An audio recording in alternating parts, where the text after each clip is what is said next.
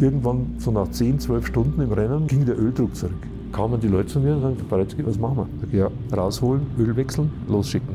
Dann fuhr der wieder, der Öldruck war wieder da, es hat aber nicht lange gedauert. Zehn Minuten später kam wieder, sagt der Baretzky geht schon wieder runter. Dann kam schon der erste Vorstand zu mir und sagte, Baretzky, was ist das für ein Problem? Ich höre Öldruck und so. Sag, ja, es gibt jetzt mehrere Möglichkeiten. Die dümmste wäre, dass wir irgendeinen Riss haben. Aber wir probieren jetzt noch eins, nämlich einen Ölfilter. Den haben wir aber nie geübt. Ölfilter war mitten im V und es gab auch kein Werkzeug dafür zu wechseln. Und ich habe mir vorher meinen Mechaniker geholt und gesagt, pass auf, du machst es jetzt so, wie ich das früher als Student gemacht habe. Ich habe einen R4 gehabt, da kannst du auch kein Werkzeug gehabt. Da gehst her, nimmst einen Hammer und einen Schraubenzieher, haust das Ding quer durch und drehst mit dem Schraubenzieher den Ölfilter auf, so eine Patrone. Ne? Sagt er, nicht der Ernst, sag ich doch.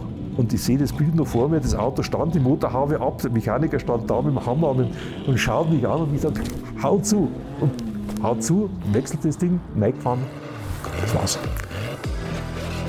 Hier ist alte Schule, die goldene Ära des Automobils. Mein Name ist Carsten Arndt. Herzlich willkommen zu Teil 2 mit dem Audi-Rennmotorenpapst Ulrich Baretzky. Und heute geht es hier um die richtigen Schwergewichte unter den Rennmotoren. 12 Zylinder, 10 Zylinder und natürlich auch um den ersten von einem Dieselmotor angetriebenen Rennwagen, der jemals Le Mans gewonnen hat. Hört gut zu, wie das vor gar nicht allzu langer Zeit einmal war, denn ich bin mir sicher, so eine Karriere wird es eher nicht mehr geben, in der jemand nochmal einen neuen 12-Zylinder-Rennmotor für einen großen Autohersteller konstruieren darf. Ich denke, diesen Gedanken, den können wir getrost beerdigen. Umso toller, dass man meinem Gast seine Leidenschaft für das, was er gemacht hat, anmerkt. Leidenschaftlich hat er übrigens auch mit seinen Vorgesetzten diskutiert und ist dabei nicht nur einmal mit Ferdinand Piech aneinander geraten. Darum und um vieles mehr geht es in dieser Folge. Viel Spaß mit Ulrich Baretzky. Hier stand dann irgendwann am Abend bei mir am Zeichenbrett, wo diesen Motor, diesen V6 an der Wand, und äh, schaut sich das so alles an und war einer, der hatte unheimliche Auffassungsgabe. Der hat gesagt, ja, wie lösen Sie hier das Problem? Und an der Stelle, das müssen Sie mal erklären, wie soll das funktionieren? Und dann habe ich versucht, das zu erklären.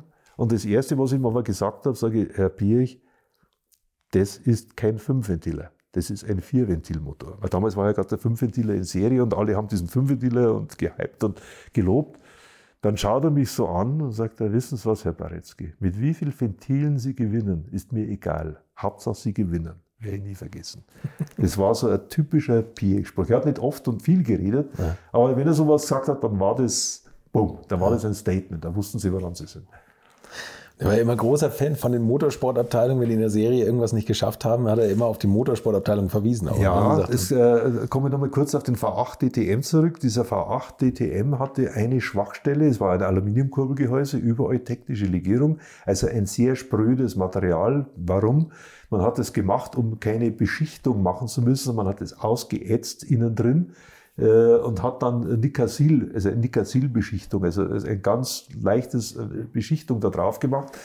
Und dieser überall technische Legierung, die hatte einen Nachteil, wie gesagt, die war sehr spröde.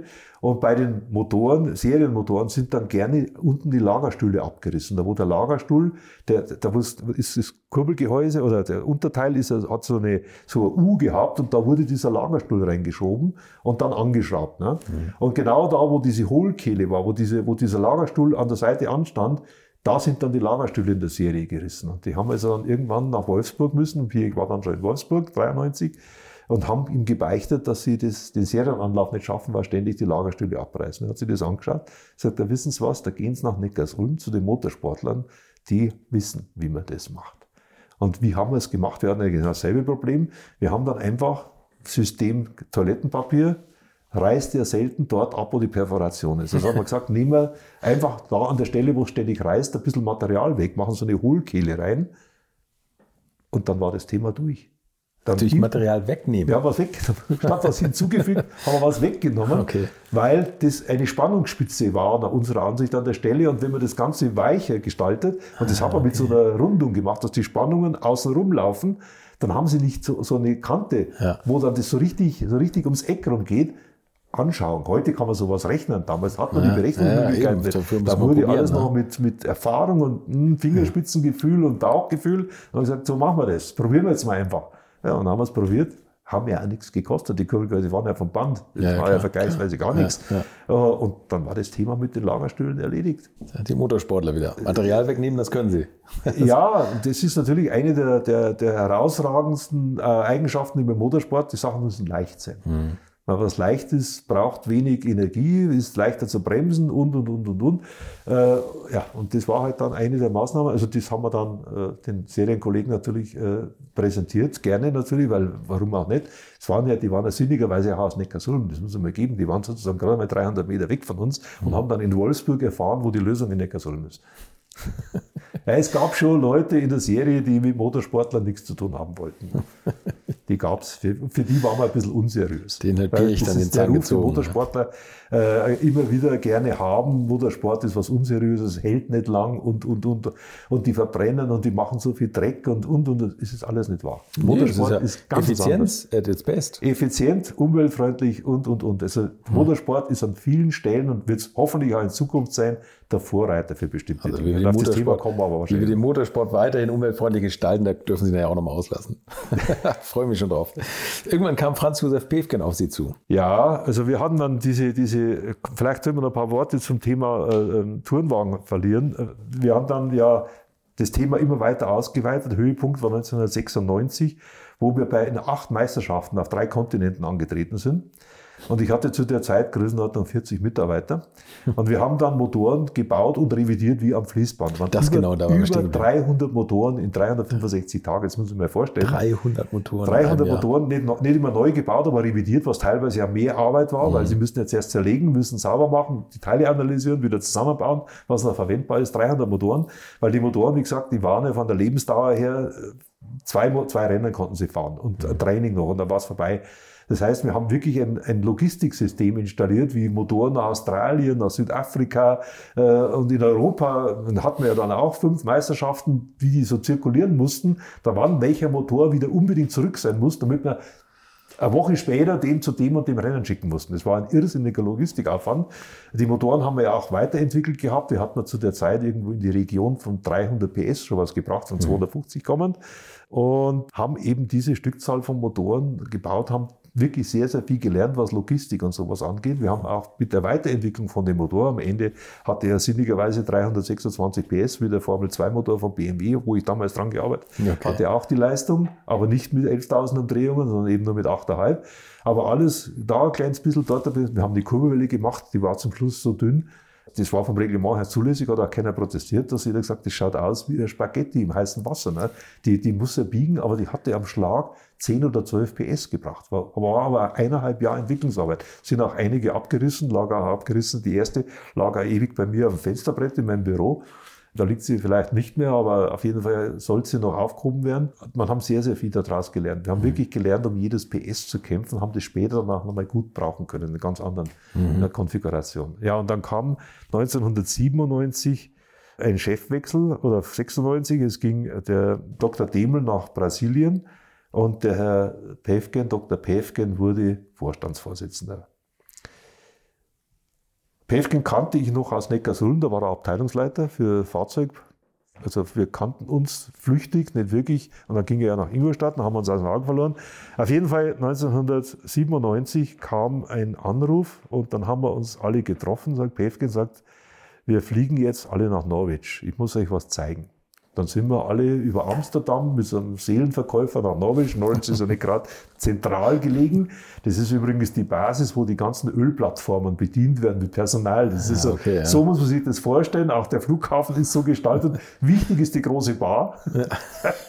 und der Rest ist dann eher nebensächlich. Und, also, und von dort aus sind wir dann mit einem Charan, weiß ich heute noch, weil sich der Päfgen über das Armaturenbrett aufgeregt hat, das ausschaut wie ein erschossener Elefant, so grau, so eine riesengroße blaue Fläche, sind wir dann nach Norwich gefahren und äh, dort in so eine Baracke rein.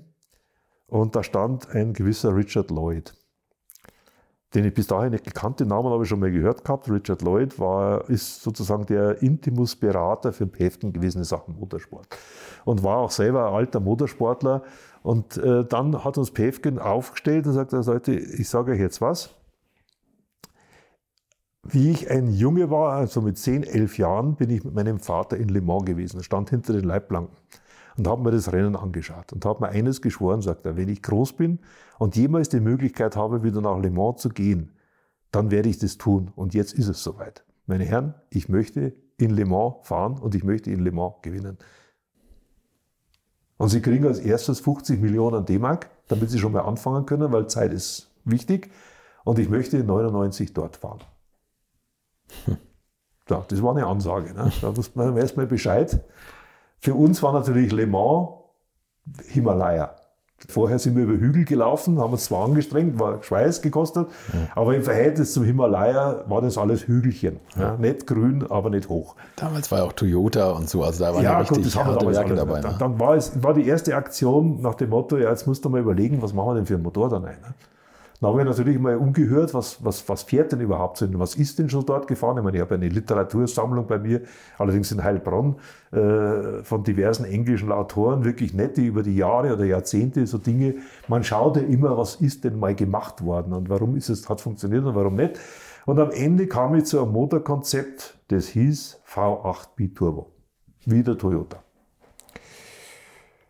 Ja, dann haben wir angefangen. V8 Biturbo, der erste Rennmotor, absolut frei von irgendwelchen Serienzwängen. Der hatte die einzige Aufgabe, Le Mans zu gewinnen. Aber wie haben Sie sich auf den V8 Biturbo festgelegt? Komme ich gleich drauf. Okay, Komme ich gleich drauf. Wir haben, das Reglement war ja so, es gab ja eine Abhängigkeit des Ladedrucks vom Hubraum und es gab, gibt eine Abhängigkeit des Mitteldrucks, das heißt der Belastung für den Motor in der Abhängigkeit von dem Ladedruck. Und wir haben uns halt rausgeguckt und sagen, mit welchem Hubraum und mit welchem Mitteldruck trauen wir uns das zu. Wir hatten die Erfahrung, war wieder Turbomotor, klar. Mhm. Saugmotor, habe ich gesagt, brauchen wir gar nicht anfangen. Auf die Diskussion komme ich aber noch, die ich dann da führen musste, mehrfach. Ich habe gesagt, wir machen einen V8, weil V8 hat der Audi in Serie. Turbo, weil das ist das Thema, wo Sie über den Ladedruck, auch bei Wetterungsbedingungen, können Sie reagieren. Sie können, mhm. wenn der Luftdruck sinkt, Sie können mehr oder weniger Ladedruck ein bisschen anheben. Also Turbolader so regeln, dass sie eben diesen Ladedruck, diese Obergrenze, die vorgegeben ist, sauber einhalten können. Der Motor ist viel anpassungsfähiger, mhm. können Sie mit einem Saugmotor nicht machen. Mhm. Geht nicht. Der kriegt die Luft, die reingeht und aus und fertig. Und damit muss es zurechtkommen. Auf jeden Fall, wir legen dann los. Also wie gesagt, der allererste Rennmotor bei den vier Ringen seit den Silberpfeilen, seit den Motoren vor dem Zweiten Weltkrieg. Das muss es mal geben. Ne? Ich habe da aber nicht so viel drüber nachgedacht, ist mir erst später wieder gekommen und sage, ist eigentlich klar, was du da jetzt gerade machst? Das ist ja. wirklich ein Stück weit Geschichte. Wenn das in die Hose geht, dann wird dein Bild irgendwo ganz groß auf der Toilette oder sonst irgendwo hängen bei allen und sagen, dieser Depp, der hat uns diese Schache vergeigt. Also das war natürlich schon eine gewisse Druck und Belastung.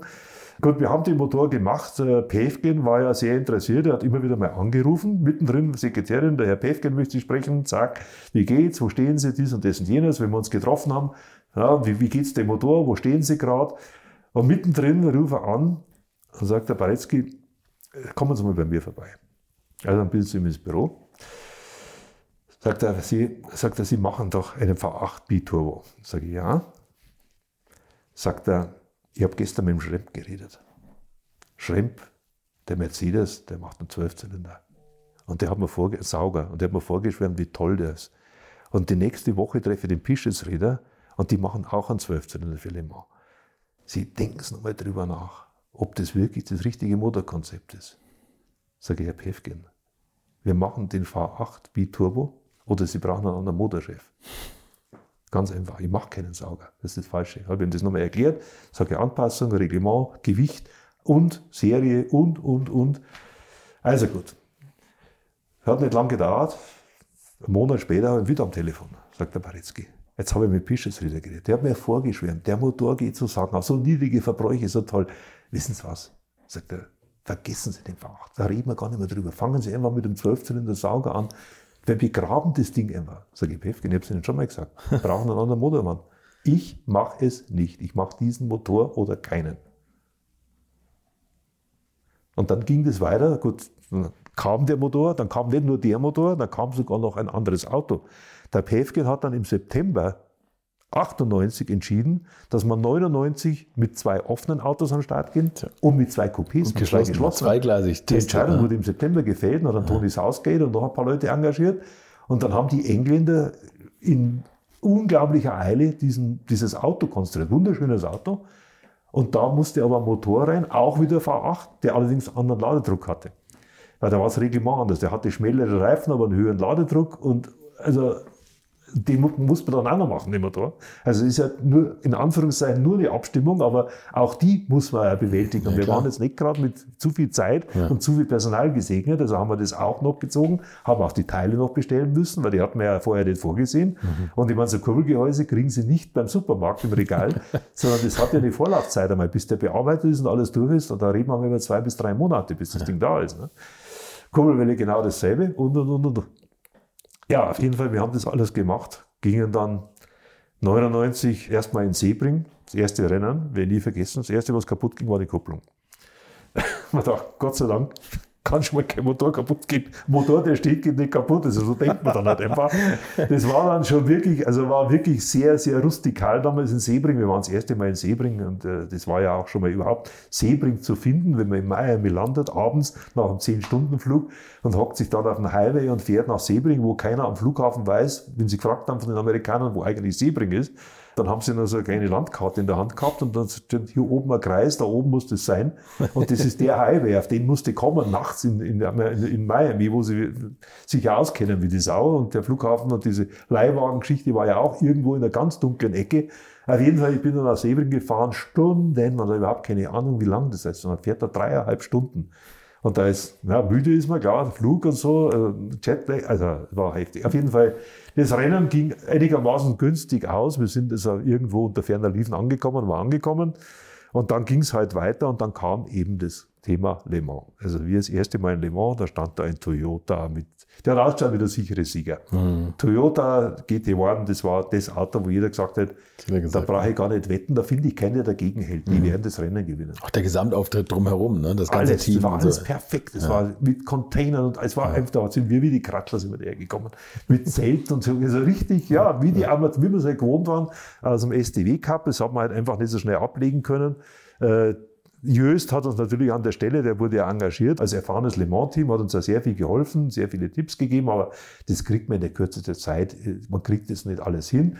Da war der BMW da, auch alles Schnieke, auch Saugmotor, Zwölfzylinder, der andere, Toyota Gott sei Dank, Achtzylinder Biturbo auch. Cadillac war noch da, ich glaube, es waren fünf Marken. Mhm. Ja, und dann ging's los. Wir standen, ich glaube, sechster oder siebter, ich weiß gar nicht, die Zahl nicht im Kopf, wo wir von, der, von der Startaufstellung gestanden sind. Also jedenfalls waren wir nicht vorne, weiß Gott nicht. Und wenn man dann das erste Mal nach Le Mans kommt und überhaupt das ganze Ambiente dort sieht und die 300.000 Zuschauer, dann sitzt einem das Herz schon ziemlich weit unten, muss man ganz klar sagen. Sie waren das erste Mal da? Aber es war das erste Mal für mich, ja.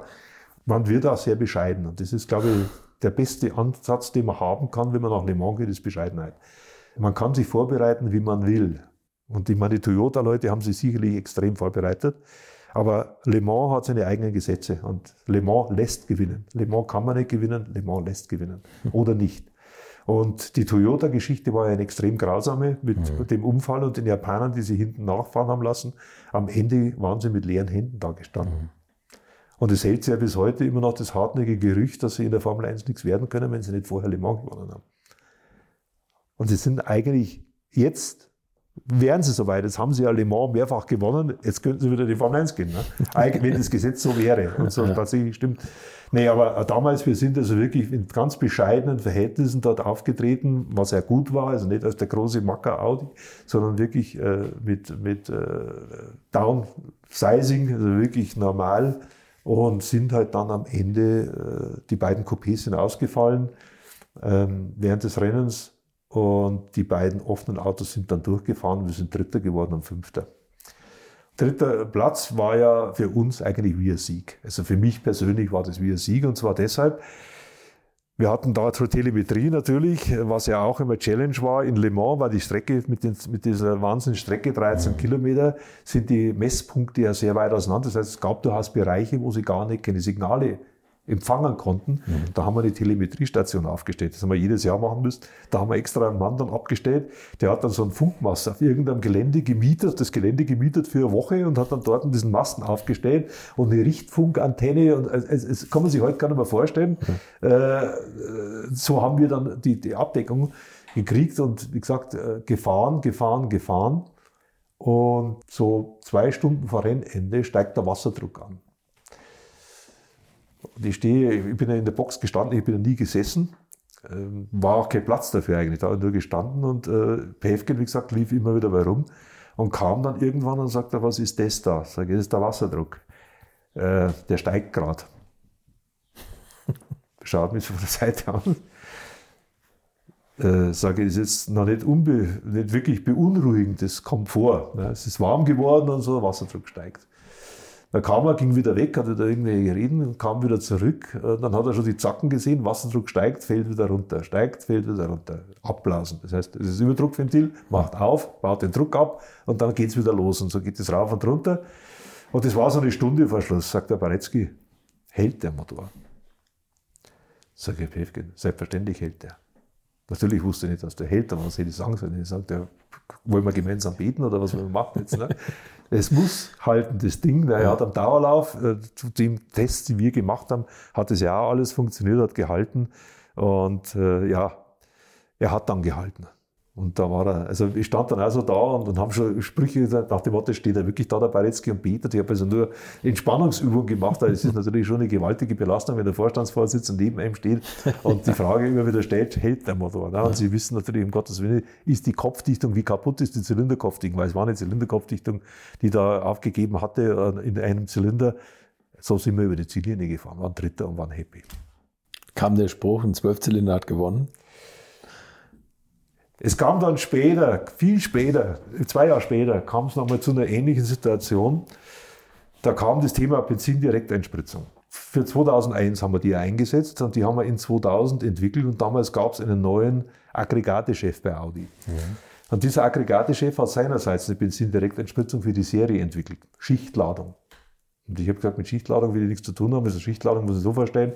Sie haben sehr viel Luft drin und dann spritzen Sie ein kleines bisschen Benzin ein in der Nähe von der Zündkerze und der Rest hat kein Benzin. Und damit haben sie sehr magere Verbrennung, sie kriegen mhm. aber eine sichere Zündung und haben angeblich einen sehr niedrigen Verbrauch. Das funktioniert auch soweit, allerdings nur bei niedriger Teillast. In dem Moment, wo sie richtig Gas geben und richtig Leistung wollen, ist mit Schichtladung nichts. Da brauchen sie eine homogene Ladung. Das heißt, sie brauchen gut durchmischt und wir haben da unheimlich viel investiert und investieren müssen, wie wir Direkteinspritzung gemacht haben. Wie kriegen wir dieses Gemisch direkt eingespritzt, dieser ganze, wir reden über Millisekunden, bis das zünden muss mhm. und bis das alles nur, mit welcher Luftbewegung, mit welchem Tumble nennt man das, diese, was vom Kanal erzeugt wird, da machen sie extra spezielle Geometrie, dass diese Luftbewegung, dieses Gemisch, dieses Benzin sauber durchmischt und dann hinterher sauber verbrennen kann. Da haben wir unheimlich investiert. Und dieser Aggregatechef hat mitgekriegt, wir machen eine Benzindirekteinspritzung, lief dann zu Päfgen und sagt, Päfgen, sagt, da stoppen Sie den Baretzky, der hat keine Ahnung, was er dort macht. Wenn, dann muss das so werden, wie wir mit Schichtladung. Dann hat der Päfgen, hat er mir hinterher erzählt, später, viel später, hat ihn angeschaut, sagt, da wissen Sie was, sagt er, ich habe mich mit Baretzky zweimal schon angelegt und habe beide Male verloren. Ich gehe nicht nochmal hin. Soweit äh, zu dem Thema. Nee, also wir haben dann äh, im Jahr 2000 mit einem weiterentwickelten Motor, aber immer noch mit Saugrohreinspritzung, dann diesen äh, phänomenalen Dreifachsieg eingefahren, wo wir 25 Runden Vorsprung hatten, 25 Runden. Muss allerdings fairerweise zugeben, es waren eigentlich keine Werke mehr dabei. Die sind ja alle nach 99 ausgestiegen. Der mhm. BMW hat gewonnen, ist ausgestiegen. Der Toyota ist ausgestiegen, ist in die Formel 1 gegangen. Es war kein wirklicher, kein Wettbewerb. Wobei man muss eines fairerweise sagen, wenn man dann sagt, kein Wettbewerb. Le Mans ist für sich Wettbewerb genug. Wenn Sie in Le Mans fahren, fahren Sie in erster Linie gegen die Rennstrecke und sie fahren gegen die 24 Stunden und der ärgste Konkurrent ist immer der Teamkollege. Mhm. Und das darf man nicht vergessen. Und sie müssen die 24 Stunden überstehen. Und 99 sind mir die 24 Stunden so unendlich lang vorgekommen. Ich habe nie gedacht, dass 24 Stunden so lang sind. Mhm.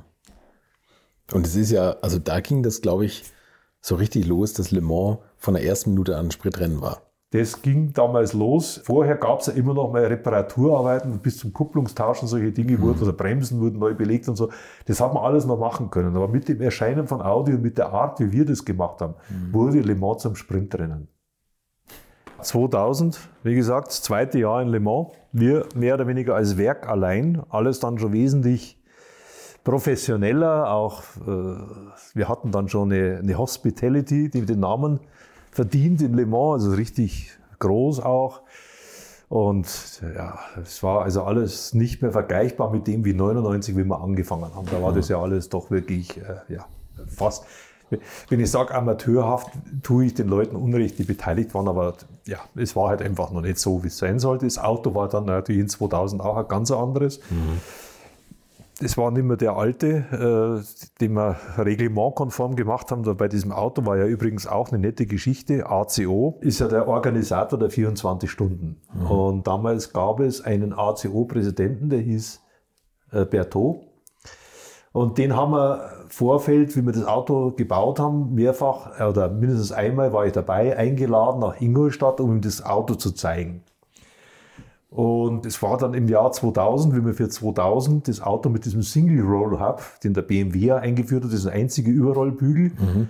Nach unserem Verständnis vom Reglement war das nicht legal, weil es musste ja symmetrisch sein, das Auto. Aber dann kam es zu einem ganz denkwürdigen Gespräch mit diesem berühmten Herrn Berthaud. Der kam also nach Ingolstadt und der damalige, oder mein Kollege, der das Fahrzeug gemacht hat, äh, Herr Appel, mit dem ich ja sehr, sehr gut zusammengearbeitet habe und wirklich, es war, es hat einfach gepasst mit uns beiden, muss man auch sagen, Motormann und Fahrzeugmann, wenn die nicht miteinander können, kann nicht wirklich was Gescheites rauskommen. Es mhm. war nicht immer so, dass wir einer Meinung waren, aber wir haben es immer hingekriegt und haben immer sehr, sehr gute Lösungen gefunden zusammen und haben danach in der Regel den Dr. Ulrich dazu bewegt, dem zuzustimmen, um es mal vorsichtig zu formulieren. Auf gut Deutsch, er hat gar keine andere Chance gehabt, das war halt dann so. Und es hat, der Erfolg hat uns ja auch allen recht gegeben, insofern war das ja alles okay. Auf jeden Fall kam dieser Berthaud und der Herr Appel zeigt ihm das Auto mit diesem asymmetrischen Überrollbiegel und zeigt auf das, den Passus im Paragraphen vom Reglement drin, wo drin steht, das Auto muss symmetrisch sein zur Mittellinie. Dann schaut ihn der Berthaud an und hat so im Stil von Franz Josef Strauß, dem bayerischen Ministerpräsidenten, legendär gesagt, wo die Mittellinie ist, bestimme ich. War das Thema erledigt. Also auch das gibt es äh, und es hat halt immer wieder gezeigt und da waren wir, denke ich, sehr, sehr stark. Also wir, wenn ich mein Audi Sport in Gestalt vom Ulrich und einem Kollegen, Finanzkollegen Siege Krause und meiner Wenigkeit, wir konnten alle oder können alle gut Französisch. Ah, und wir okay. haben es eigentlich immer geschafft, mit den Franzosen alle Dinge auf Französisch zu besprechen, nicht auf Englisch wie die ah, anderen. Okay und ich behaupte nach wie vor, das hat uns in jedem Jahr mindestens 10 PS gebracht.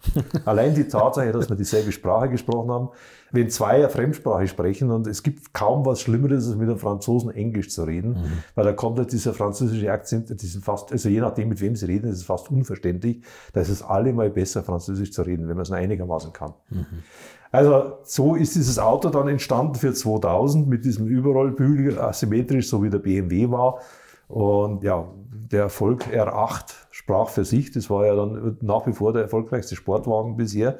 Wenn's, wenn ich so in Erinnerung habe, müssen es irgendwo um die 105 Siege gewesen. Also nicht Le Mans natürlich, sondern der lief ja auch in Amerika, der lief ja in dieser ja. europäischen Le Mans-Serie und, und, und.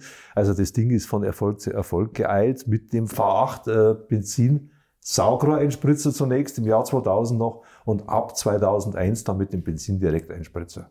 Doch. Und das war natürlich schon ein Riesenschritt. Dieser Benzindirekteinspritzer, das war ja ein Traum, den ich hatte schon seit äh, Super-Tourenwagenzeiten. Ich wollte schon zu Super-Tourenwagenzeiten 1996 mal so ein Auto umstellen auf Benzindirekteinspritzung. Mhm. Das hat mich einfach interessiert und ich bin damals dann zu Bosch gegangen, sage, liebe Leute, ich bräuchte mal ein paar so Ventile, so Größenordnung zwölf Stück.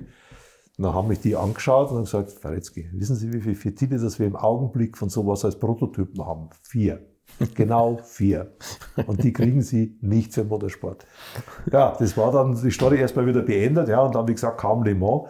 Und wir haben diesen Zylinderkopf damals schon so konstruiert, diesen Saugrohreinspritzer Zylinderkopf, dass wir ohne gigantischen Umschmiss diesen Zylinderkopf umstellen können auf Benzindirekteinspritzung. Benzindirekteinspritzung heißt ja, Sie haben eine Einspritzdüse, wo die Spitze im Brennraum mündet. Mhm. Und wir haben dann einen Platz ausgeguckt, da ist die Einspritzdüse etwa 30 Grad zur, zur äh, Zylinderkopfebene geneigt und das allein reicht ja nicht. Sie müssen dann ein Spraybild entwerfen. Das heißt, Sie müssen im Grunde genommen die Einspritzstrahlen so richten, dass sie nicht die Ventile treffen, dass sie nicht die Zündkerze treffen, also das ist eine Wissenschaft für sich. Ja. Und zu der damaligen Zeit gab es ja keinerlei Möglichkeiten, das zu berechnen. Ich bin dann nach England gegangen zu Cosworth Technology, die hat eine Audi gekauft. Das war ja auch so eine nette Geschichte. Da hat mir der Päfke nochmal 1997 oder 98 nach England geschickt mit noch einem Kollegen. Sagt er, schauen Sie Cosworth an und sagen Sie mir hinterher, was Sie davon halten. Und die müssen Ihnen alles zeigen. Alles alle Türen offen, alles, was Sie haben, können Sie anschauen. Das war mir unangenehm, muss ich wirklich sagen. Das war, weil ich kannte ja, ich war unheimlichen Respekt vor Coswas. Ja. Und, und von den Leuten, die dort die Arbeit gemacht haben, und da habe ich das dann angeschaut und gesagt, hinterher zu Pefken, sage Pefken, wissen Sie was? Die haben eine super Fertigung. Die können in 72 Stunden einen Satz Bläuel fertigen für einen Zehnzylinder. In 72 Stunden. Aber die Prüfstände, die können sie alle auf den Schrott schmeißen. Da ist die Klimaanlage ein Loch in der Decke. Das, da tun die den Deckel weg, damit frischere Luft reinkommt, aber sonst nichts. Da investieren sie Millionen. Dann hat er es am Ende hat er's verkauft. Ob das dann aufgrund von meiner Empfehlung war, sei mir dahingestellt auf jeden Fall. Aber Cosmos Technology, dieses Ingenieurbereich, den hat er behalten. Hm, okay. Und dort bin ich dann hingegangen und da saßen ein paar fähige Leute, auch Berechner, ich hatte keine Berechner zu der Zeit, und sagt, könnt ihr mir so diese Benzindirekteinspritzung modellieren? Könnt ihr da was simulieren? Könnt ihr da was rechnen? Und dann ging dann die losgelaufen, haben erstmal Hochschulen besucht, wie verdampft denn eigentlich so ein Kraftstofftröpfchen, das da reingespritzt wird? Wie, wie baut sich das ab? Wie weit fliegt denn das überhaupt? Und wie, wie entwickelt sich denn das? Mhm. Das sind Dinge, wo man gar nicht dran denkt, den ersten äh, Wurf. Ne? Auf jeden Fall äh, kamen dann dort nach ein paar wichtige Anregungen, wie diese Strahlen ausschauen müssten. Und wir sind dann mit diesem Auto im Jahr 2001 im Frühjahr, ich meine es wäre Februar oder sowas gewesen, sind wir in Most beim Testen gewesen.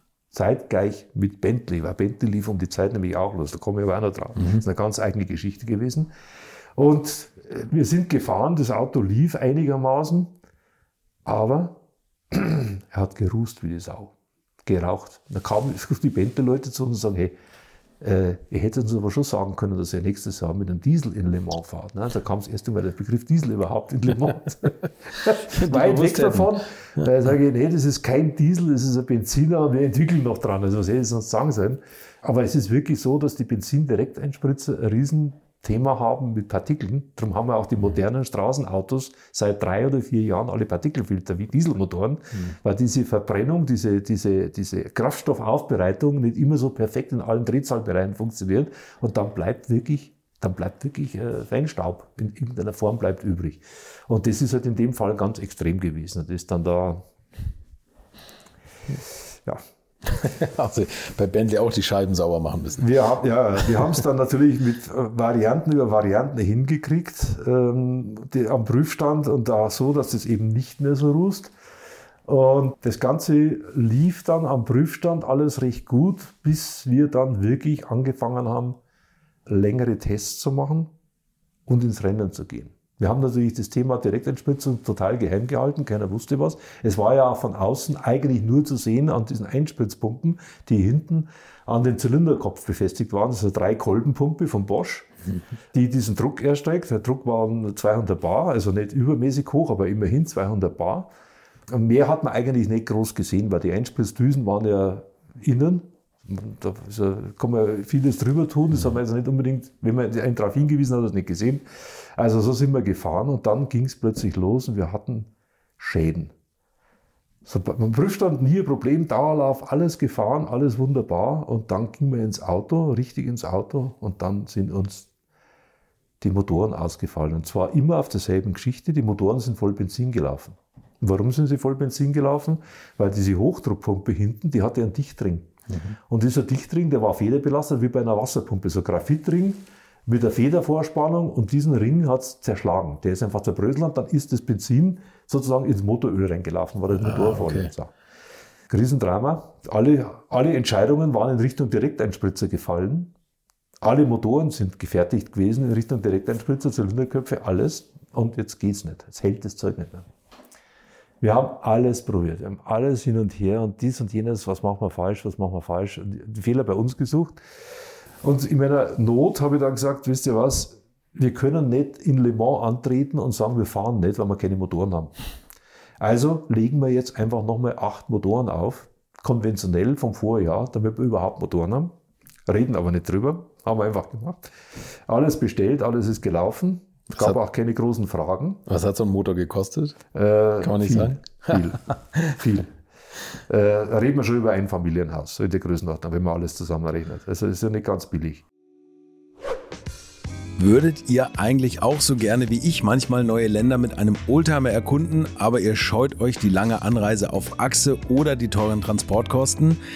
dann gibt es eine der coolsten Alternativen, von denen ich bisher gehört oder in zahlreichen Artikeln gelesen habe. Und das sind die Eckis Oldtimer Rally Reisen durch Costa Rica luxuriöse zehntägige Urlaube und zwar in Minigruppen mit Oldtimern, die ihr vor Ort aussuchen könnt. Und nein, mir hat die Sonne nicht den Kopf zerbraten und ich rede jetzt auch nicht vom schättrigen Ford Fiesta der Billo Autovermietung.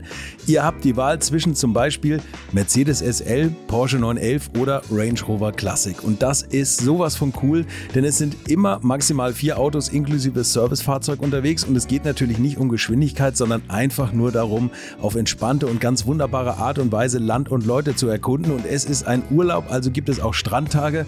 Und wer schon mal in Costa Rica war, der weiß, dass es ein sicheres Reiseland ist mit grandioser Flora und Fauna, mit Vulkanen, Regen und Nebelwäldern und irren, irren Stränden. Und mit den Fotos könnt ihr auf Instagram noch die Freunde zu Hause richtig neidisch machen. Ist ja auch nicht ganz unwichtig heutzutage. Schaut es euch auf jeden Fall mal im Netz an. Und als ich das erste Mal auf der Seite war, konnte ich es gar nicht glauben, dass jemand sowas organisiert.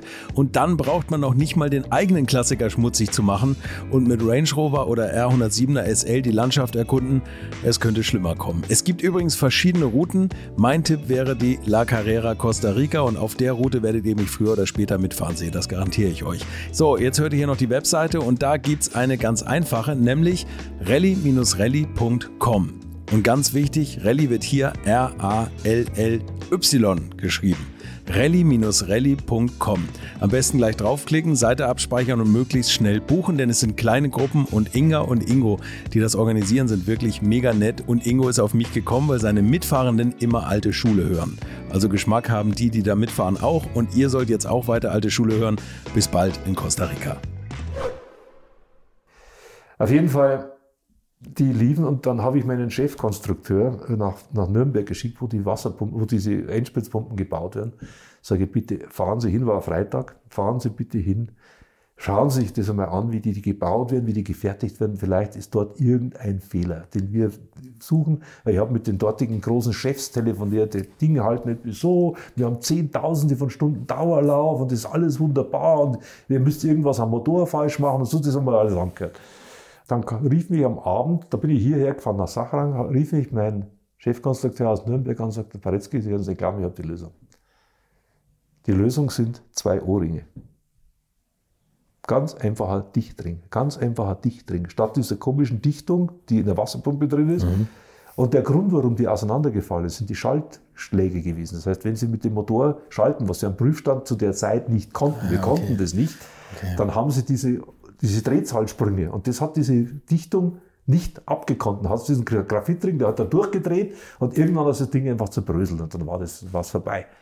Kann natürlich mit einem normalen Dichtring nicht passieren. Hat der Bosch aber ganz am Anfang habe ich danach gefragt, weiß ich noch gut, sagt er, braucht man nicht, das funktioniert wunderbar, wir haben zehntausende Stunden Prüfstandsdauerläufe. Ja, mit Elektromotoren. Wir haben das Ding mit dem Elektromotor betrieben, keine Schaltsprünge, gar ja, nichts. Ja. Daraufhin habe ich einen von diesen Bereichsleitern mal angerufen, da war ich im Auto gesessen, meine Kinder waren dabei.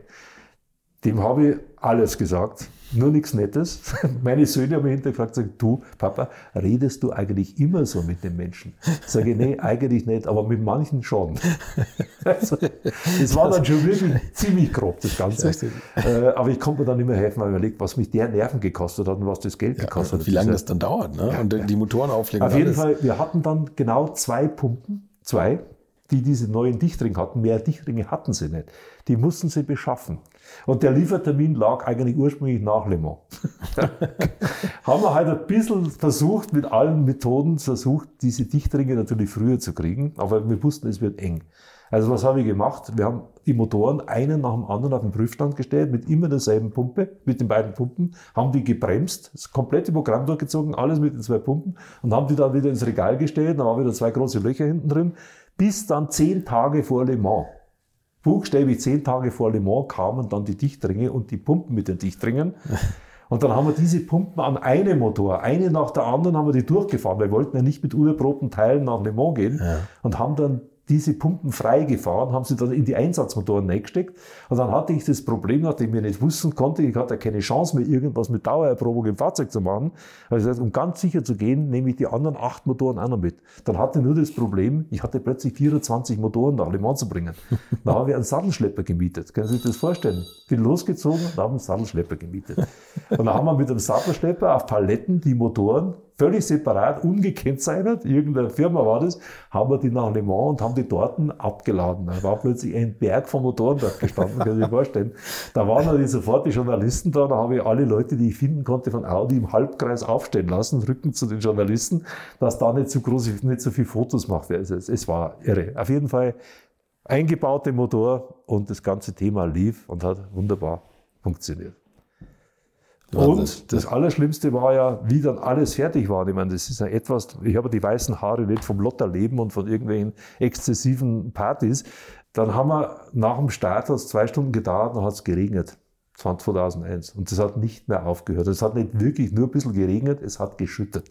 Das hat so geschüttet, dass sie teilweise stundenlang hinter Pesca herfahren mussten. Und die haben schon mit den Rennautos samt Regenreifen Aquaplaning gehabt, das sind abgeflogen, weil das Pacecar-Auto, das war das Sportwagen, der konnte schneller fahren als der Rennauto dahinter herfahren. Das muss ich mir vorstellen. Und äh, nach den ersten zwei Stunden, also Pirro ist als erster gefahren, weiß er nur gut, er ist in den Regen reingefahren, kam zurück, kommt aus dem Auto raus, geht auf mich zu, schüttelt mir die Hand und sagt Danke. Sag ich, wofür bedankst du dich? Sagt er, du, für den Motor. Ja, sage ich, aber du kannst doch die Leistung jetzt gar nicht fahren, es regnet, sagt er, das ist es nicht. Direkteinspritzer reagiert, sagt, wie ein Elektromotor. Du drückst aufs Gas und genau, es passiert genau das, was du brauchst und was du erwartest.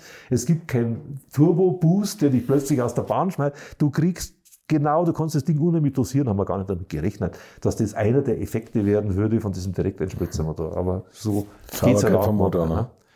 Und eine tragische Geschichte in dem Zusammenhang möchte ich auch nicht unerwähnt lassen. Es war auch 2001 im April. Hat meine Testfahrt und Michele Alboreto ist gefahren. Mhm. Und es war seine erste Fahrt mit dem Auto, mit dem Motor und auch seine letzte.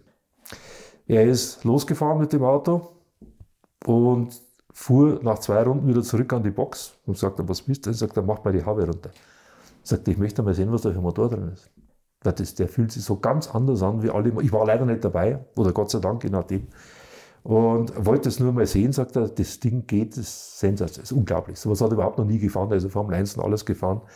Und ist wieder eingestiegen, losgefahren und nicht mehr zurückgekommen. Der hatte dann den Unfall, bei dem er tödlich verunglückt ist. Ne? Das muss man auch sagen. Gott sei Dank ist mir das in dem Leben, äh, in dem Berufsleben eigentlich nur dieses eine Mal passiert oder habe ich das einmal erleben müssen. Äh, dass ein Rennfahrer in einem Auto mit den vier Ringen tödlich verunglückt. Gott sei Dank. Mhm. Das sind so die Dinge, die braucht man nicht. Nee, und der Michele Alboreto war ein extrem feiner Mensch und ich habe mich wirklich unheimlich gern mit ihm immer unterhalten. Wir haben uns in Seebringen unterhalten und er war immer unheimlich dankbar, wenn irgendwas gemacht wurde und gut funktioniert hat. Das war einfach, ja, es war toll, war wirklich ein toller Gentleman. Mhm. Und ja, da hat der Sport wirklich einen tollen Menschen verloren. Nicht nur der Sport, auch die Familie. Ja, Direkteinspritzung. Wo Sie jetzt gerade über Bosch gesprochen haben und, und dass einen Mitarbeiter manchmal ein bisschen verrückt machen können, da fällt mir ein, ganz am Anfang wird das Auto ja in England gebaut, bei RTN. Da, muss, da mussten Sie ja auch mit den Engländern arrangieren. Da gab es ja, da gibt eine nette Begebenheit. Ja? Äh, wir hatten ja Teil, ich habe dann drei, vier Leute da drüben stationiert gehabt, die sind halt dann eine Woche über drüben geblieben und die haben dann irgendwann das Auto zusammengebaut. Und mittendrin abends um sieben oder acht Leute bei mir das Telefon da hatte ich schon ein Handy. Ja. Das war die Zeit, wo dann die ersten Handys kamen. Das war dann eigentlich äh, auch schon mal wieder etwas. äh, Leutes Telefon, da war einer von den Leuten dran, sagt der Paretz gesagt, äh, Sie müssen was tun. Sagt er, hier gibt es Peter Ellery, das war der Chefkonstrukteur, Peter. Sagt er, der will gerade den Unterboden an, an unserem Motor befestigen und will gerade zwei Löcher reinbohren. Sage ich, geben Sie mal den Ellery ans Telefon. Dann habe ich mit dem einmal also Deutsch-Englisch. Also äh, Englisch mit deutscher Manier. Also die hat den alles geheißen. Also richtig gesagt, weißt du was, Peter? Wenn du am Leben hängst, merk dir eines. Fass keinen meiner Motoren an. Nie. Nirgendwo. Nichts. Gar nichts. Sonst ist aus mit dir. Ich verspreche das. Also da konnte man ihm helfen. Er hat dann auch nichts gemacht. Er hat mir das nur später erzählt, sagt er, du warst am Telefon das war fast wie ein Todesurteil. Du hast geklungen, als wenn du dich im nächsten Flieger hockst mit dem Messer und bringst mich um. Sage, so warst nicht ganz daneben gelegen, so in etwa. Weil das war etwas, was wir auch äh, durchgeführt und durchgehalten haben, immer, Motor wird nur von Motorleuten behandelt und von sonst niemand. Mhm.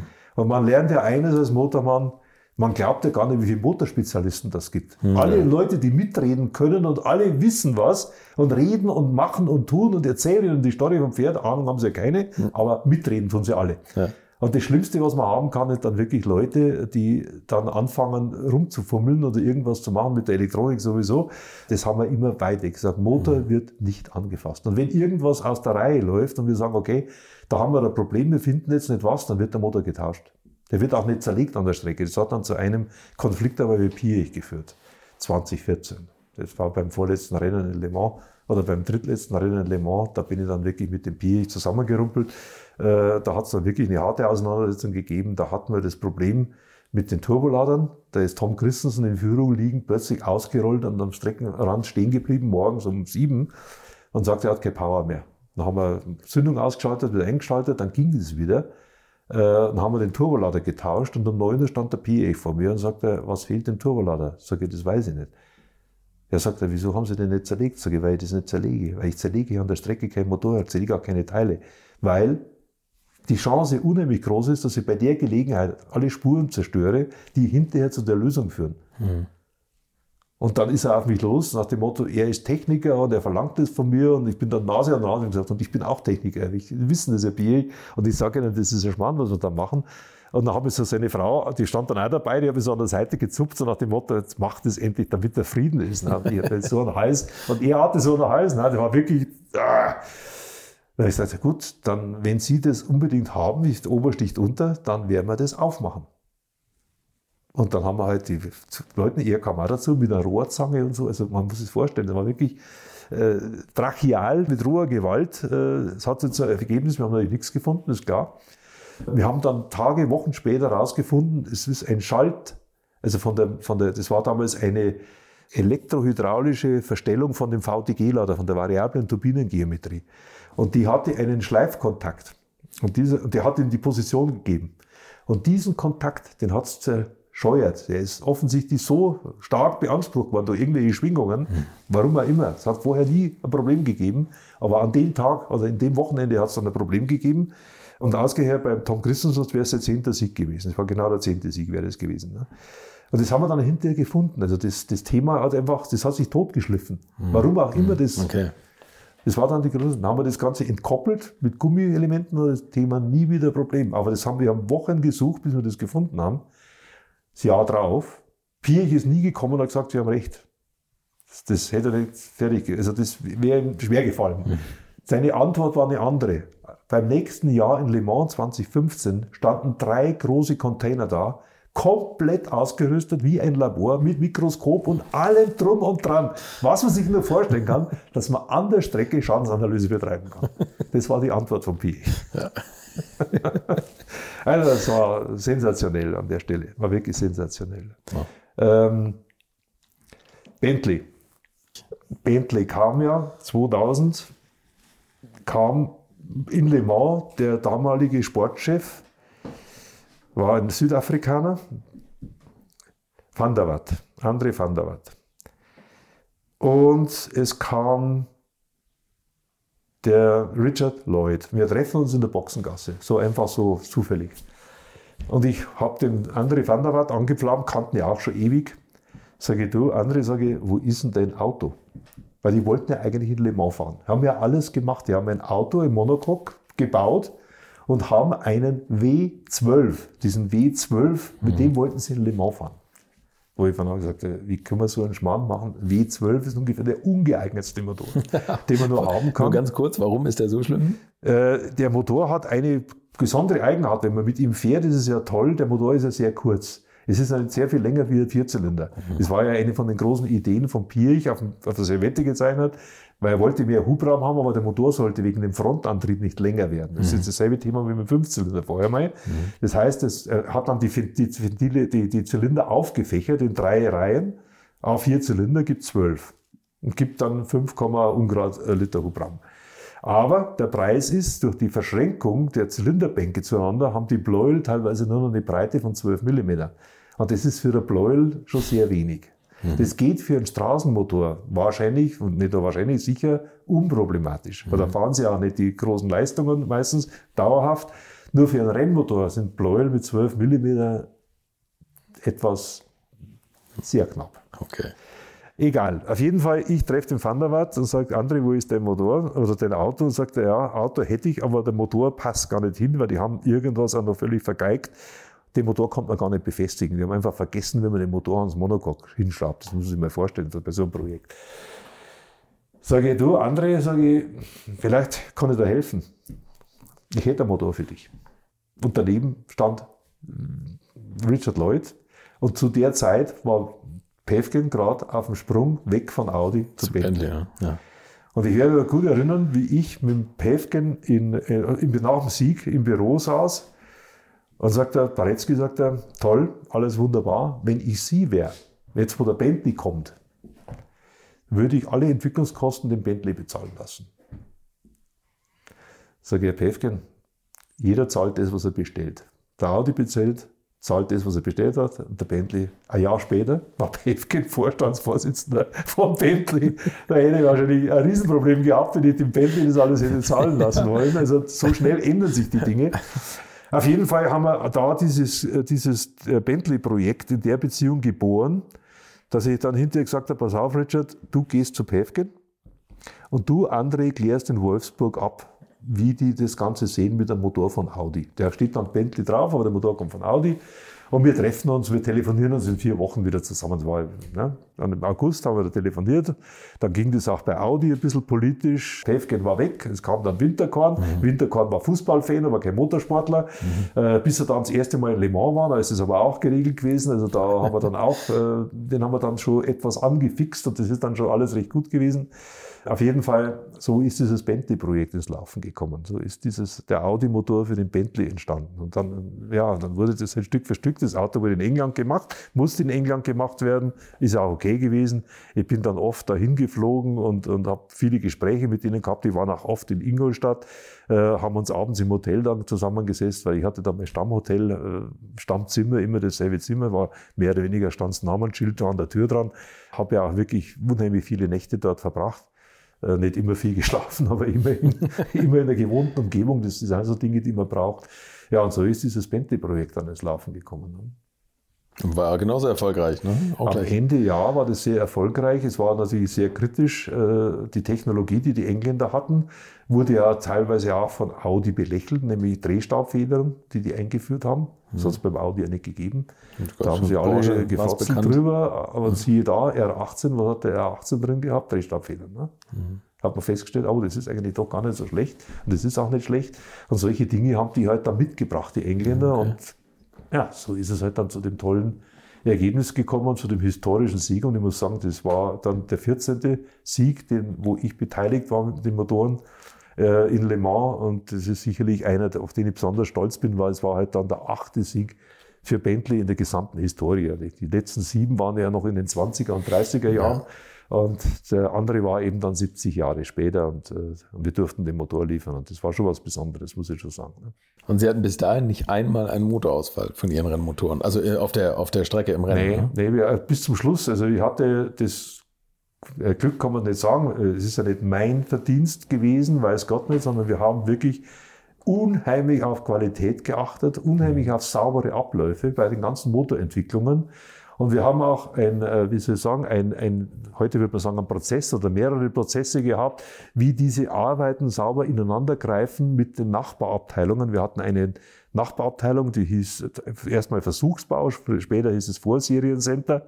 Und die haben die ganz kritischen Bauteile gefertigt, Zylinderköpfe zum Beispiel und solche mhm. Sachen, äh, haben unheimlich viel gelernt dabei, wir natürlich auch. Und wir haben immer sehr, sehr früh in der Entwicklung mit denen die Gespräche geführt, damit sie wussten, was auf sie zukommt, in welchem Zeitfenster das kommt, was wir erwarten. Und die haben diese Teile nicht nur gefertigt, sie haben auch alle Zulieferteile qualitätsgesichert. Und wenn ich sage Qualitätssicherung, das heißt bei Kurbelgehäusen oder Kurbelwellen oder solchen Dingen, jedes Maß bei jedem Teil. Den das Aufwand muss man sich vorstellen. Es gab ja. Teile, die haben von der Kontrolleaufwand her deutlich mehr gekostet als in der Herstellung. Hm. Aber wenn sie in Le Mans fallen sie wegen Pfennigteilen aus. Ja. Und da müssen sie auf Pfennigteile achten. Und das haben wir auch getan. Und äh, auch die Sorgfalt bei den Mechanikern, die Motoren wurden immer, jeder Motor wurde von einem Mann gebaut. Nicht von dreien oder vieren, die durcheinander waren, einer. Jeder wusste, das ist mein Motor, den baue ich und das ist das.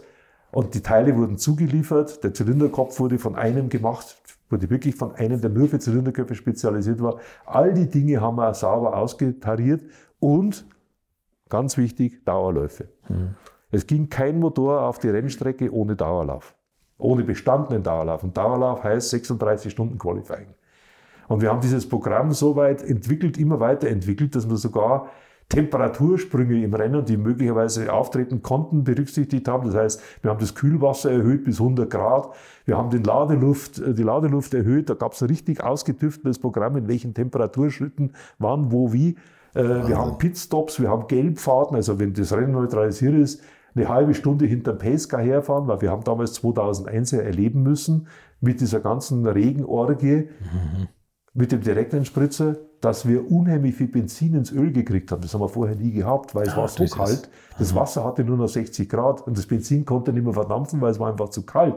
Was zur Folge hatte, dass in dem Öl 30, über 30 Prozent Benzinanteil waren, okay. hat dann dazu geführt, dass wir praktisch gar keine Nocke mehr hatten. Am Ende ist er über die Ziellinie gefahren, kaum mit Leistung, weil die Nocken komplett abgehobelt waren, weil einfach keine Schmierung mehr da war. Also wir okay. hätten das Rennen drei Runden später wahrscheinlich mit einem Totalausfall beendet, aber wir haben es halt geschafft und so, solche Dinge wollten wir halt vermeiden und dafür haben wir diese Dauerläufe mit einem dynamischen Prüfstand, der war wie, wenn ein Fahrer fährt. Wir haben immer die Qualifying-Runde vom Vorjahr genommen, mhm. haben die digitalisiert und haben diese Runde genommen für das komplette Programm fürs nächste Jahr. Und Piro und die Fahrer, wir haben sie oft an die Prüfstände geholt, der stand dann da mit geschlossenen Augen und sagte, das ist, wenn, wenn du im Auto sitzt und fährst. Genauso, schalten, raufschalten, runterschalten. Das haben wir die Technologie mit den Prüfständen, die hatten wir ja dann, mhm. die haben wir auch so entwickelt bis hin zum Vierradgetrieben. Also wie dann der Hybrid kam, hat man einen Vierachs-Prüfstand da ist praktisch das komplette Auto antriebsmäßig aufgebaut gewesen. Wir hätten sogar Kurven fahren können damit.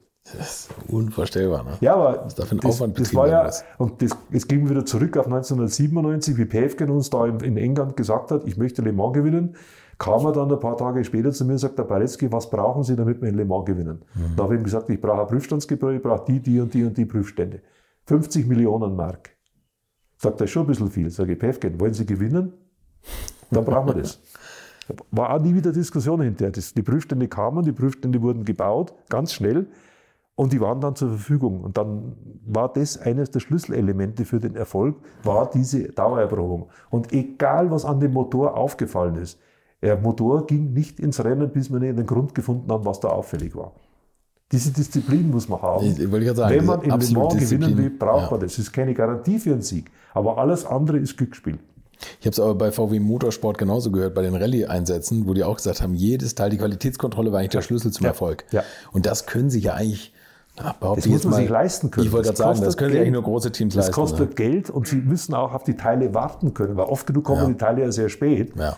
Und dann würden sie am liebsten die Dinge aus der Kiste nehmen und sofort einbauen. Nein, sie müssen qualitätsgesichert werden. Also mhm. haben sie ein Problem, das ist unlösbar.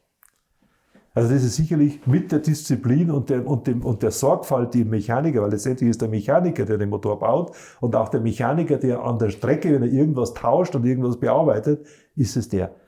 Und auch das haben wir ja, soweit es ging, perfektioniert. Wir hatten ja eine Liste, wenn Teile zu wechseln sind, welche Teile kann man denn während des Rennens wechseln können? Mhm.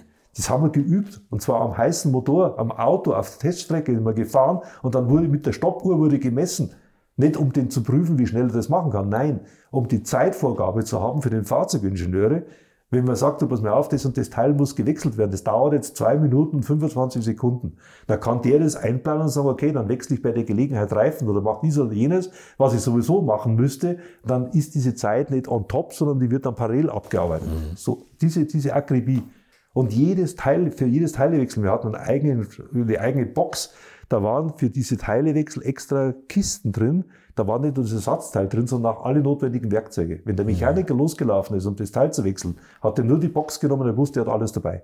Er hat keinen Werkzeugkasten, irgendwas suchen müssen. Ja. Alles war in dieser roten Box drin. Fertig. Und ich meine, das sind ja also Dinge, ja. haben Sie ja sicherlich auch erlebt. Getriebewechsel, noch damals beim R8. Ja. Da wurde ja Getriebe gewechselt in knapp zwei Minuten. Und das haben wir nicht gewechselt, weil das Getriebe kaputt gegangen ist, sondern wir haben teilweise gewechselt, wenn der Fahrer irgendwo angeschlagen ist mit der Hinterachse. Und wir sagen, komm zur Sicherheit, holen wir das Auto rein, hauen das Getriebe raus, nach zwei Minuten fährt er wieder los. Wenn man das mal gesehen hat, wie das abgelaufen das ist, ist ja dann auch verboten worden. Ne? Ja. Weil das war natürlich die mega Show für jeden Zuschauer oder für jeden, der das im Fernsehen gesehen hat. Sagt, das ist irre, das Auto fährt rein, zwei Minuten später fährt er mit dem neuen Getriebe wieder raus. Ja. Wahnsinn. Ist wirklich Wahnsinn. Aber das ist, das ist diese Art von Präzision und von Technologie, die man in Le Mans eben entwickeln muss, ja. wenn man gewinnen will. An vielen, vielen Details. Und da hat der Audi sicherlich ziemlich großen wie soll ich sagen, Meilenstein gesetzt in Le Mans und hat aus diesem Rennen ein absolutes Null-Fehler-Programm gemacht mhm. und ein Sprintrennen. 24 Stunden Sprint. Deutscher Gründlichkeit überrollt. Haben Sie Vorbilder gehabt? Also haben Sie sich zum Beispiel mal mit Norbert Singer unterhalten? Das ist ja auch so ein Le Mans-Urgestein eigentlich. Nee, das, das, das, da haben wir uns gegenseitig angetrieben. Also meine Mannschaft, äh, muss ich wirklich sagen, jeder, der kam und sagt, auf das sollte man mal achten und haben wir das schon mal gesehen und auf das müssen wir aufpassen. Mhm. Das war sozusagen ein permanenter Verbesserungsprozess, der da abgelaufen ist. Und äh, ich weiß da eines ganz gut, wie das allererste Mal, wenn wir Le Mans-Motoren gebaut haben, äh, 1999, dann waren die Motoren gebaut und alle waren stolz. Dann habe ich gesagt, und jetzt zerlegen wir es wieder. Da haben sie mir echt für verrückt erklärt. Das spielst du wahnsinnig, weil jetzt haben wir die Motoren endlich beieinander und du sagst, jetzt zerlegen wir es wieder. Ich, klar, jetzt zerlegen wir es wieder. Und jetzt schauen wir uns die Teile an nach dem Einlauf. Die hatten ein bestimmtes Einlaufprogramm. Jetzt schauen wir uns an, wie sie jetzt ausschauen. Jetzt. Weil jetzt können wir sie noch anschauen. Hinterher fehlt uns der Motor. Was haben wir gefunden? Jede Menge Sand, Formsand aus den Zylinderköpfen. Das war dann nie wieder Thema. Natürlich sind die Motoren jedes Mal, nachdem sie vorher gelaufen sind, nochmal zerlegt worden. Alle. Immer. Beeindruckend. Ja, aber der Aufdruck, also, der Aufwand, es hört sich nach gigantisch an. Natürlich ist es Aufwand. Nur Le Mans für sich ist ein unglaublicher Aufwand und da steckt das, ja. die Firma unglaubliches Geld und es sind ja. nur einmal im Jahr diese 24 Stunden. Ja. Und da sollten Sie so perfekt vorbereitet, wie es geht, hingehen, bescheiden Sie können Le Mans, wie ich vorher schon gesagt habe, nicht gewinnen. Le Mans lässt sie gewinnen. Aber je besser die Vorbereitung ist, umso größer ist die Wahrscheinlichkeit, dass sie Gnade finden vor der Rennstrecke. Kann man eigentlich sagen, ist es bekannt, also ich will jetzt nicht mal dauernd auf diesem ganzen Geld rumhacken, aber was, was der Le Mans-Einsatz für Audi gekostet hat? Sind das weiß ich nicht. Ah, okay. Weil das ist. Das weiß ich, nicht. ich weiß, was die Motoren teilweise gekostet haben. Was das Budget war, das weiß ich. Sage ich aber hier auch nicht. Ja. Aber es ist natürlich gemessen zur Formel 1, waren das vergleichsweise bescheiden, noch bescheidene Beträge. Aber der Effekt war natürlich gigantisch, weil wir haben natürlich der Direkteinspritzung und äh, jetzt komme ich dann noch auf das Thema Diesel. Wir haben natürlich Technologie entwickelt, das Thema Direkteinspritzung. Diese Technologie ist so, wie wir sie gemacht hatten, mit ganz kleinen Modifikationen in die Serie gegangen. Das heißt, der Audi hat dann dieses Schichtladungskonzept, von dem ich vorher mal geredet komplett weggeschmissen und er sagt, das nehmen wir. Mein Freund Hatz, Wolfgang Hatz, bekannt, der kam ja gerade zu der Zeit, kannte ich auch von BMW. Wir haben uns ja bei BMW Motorsport kennengelernt, also mhm. auch schon 40 Jahre her. Sagt er, das, was du da gemacht hast, das übernehmen wir, das machen wir. Ja, und ein Jahr später gab es bei Audi keinen Benzinmotor mehr, der die Direkteinspritzung nicht hatte. Und ein Jahr später war es bei VW genau dasselbe. Ja, und ich finde, das ist ein riesen Werbeeffekt, wenn man groß auf den Le Mans-Siegerautos ja. TFSI stehen ja, hat. Ne? Genau. Genau. Und ja. ähnlich lief es dann mit dem TDI. Bloß da Diesel, kam dann leider 2015 diese, äh, diese dumme Dieselkrise, ja. beziehungsweise diese, diese, ja, dieser Betrug, man muss es so nennen, wie es ist, äh, von dem ich natürlich keine Ahnung hatte.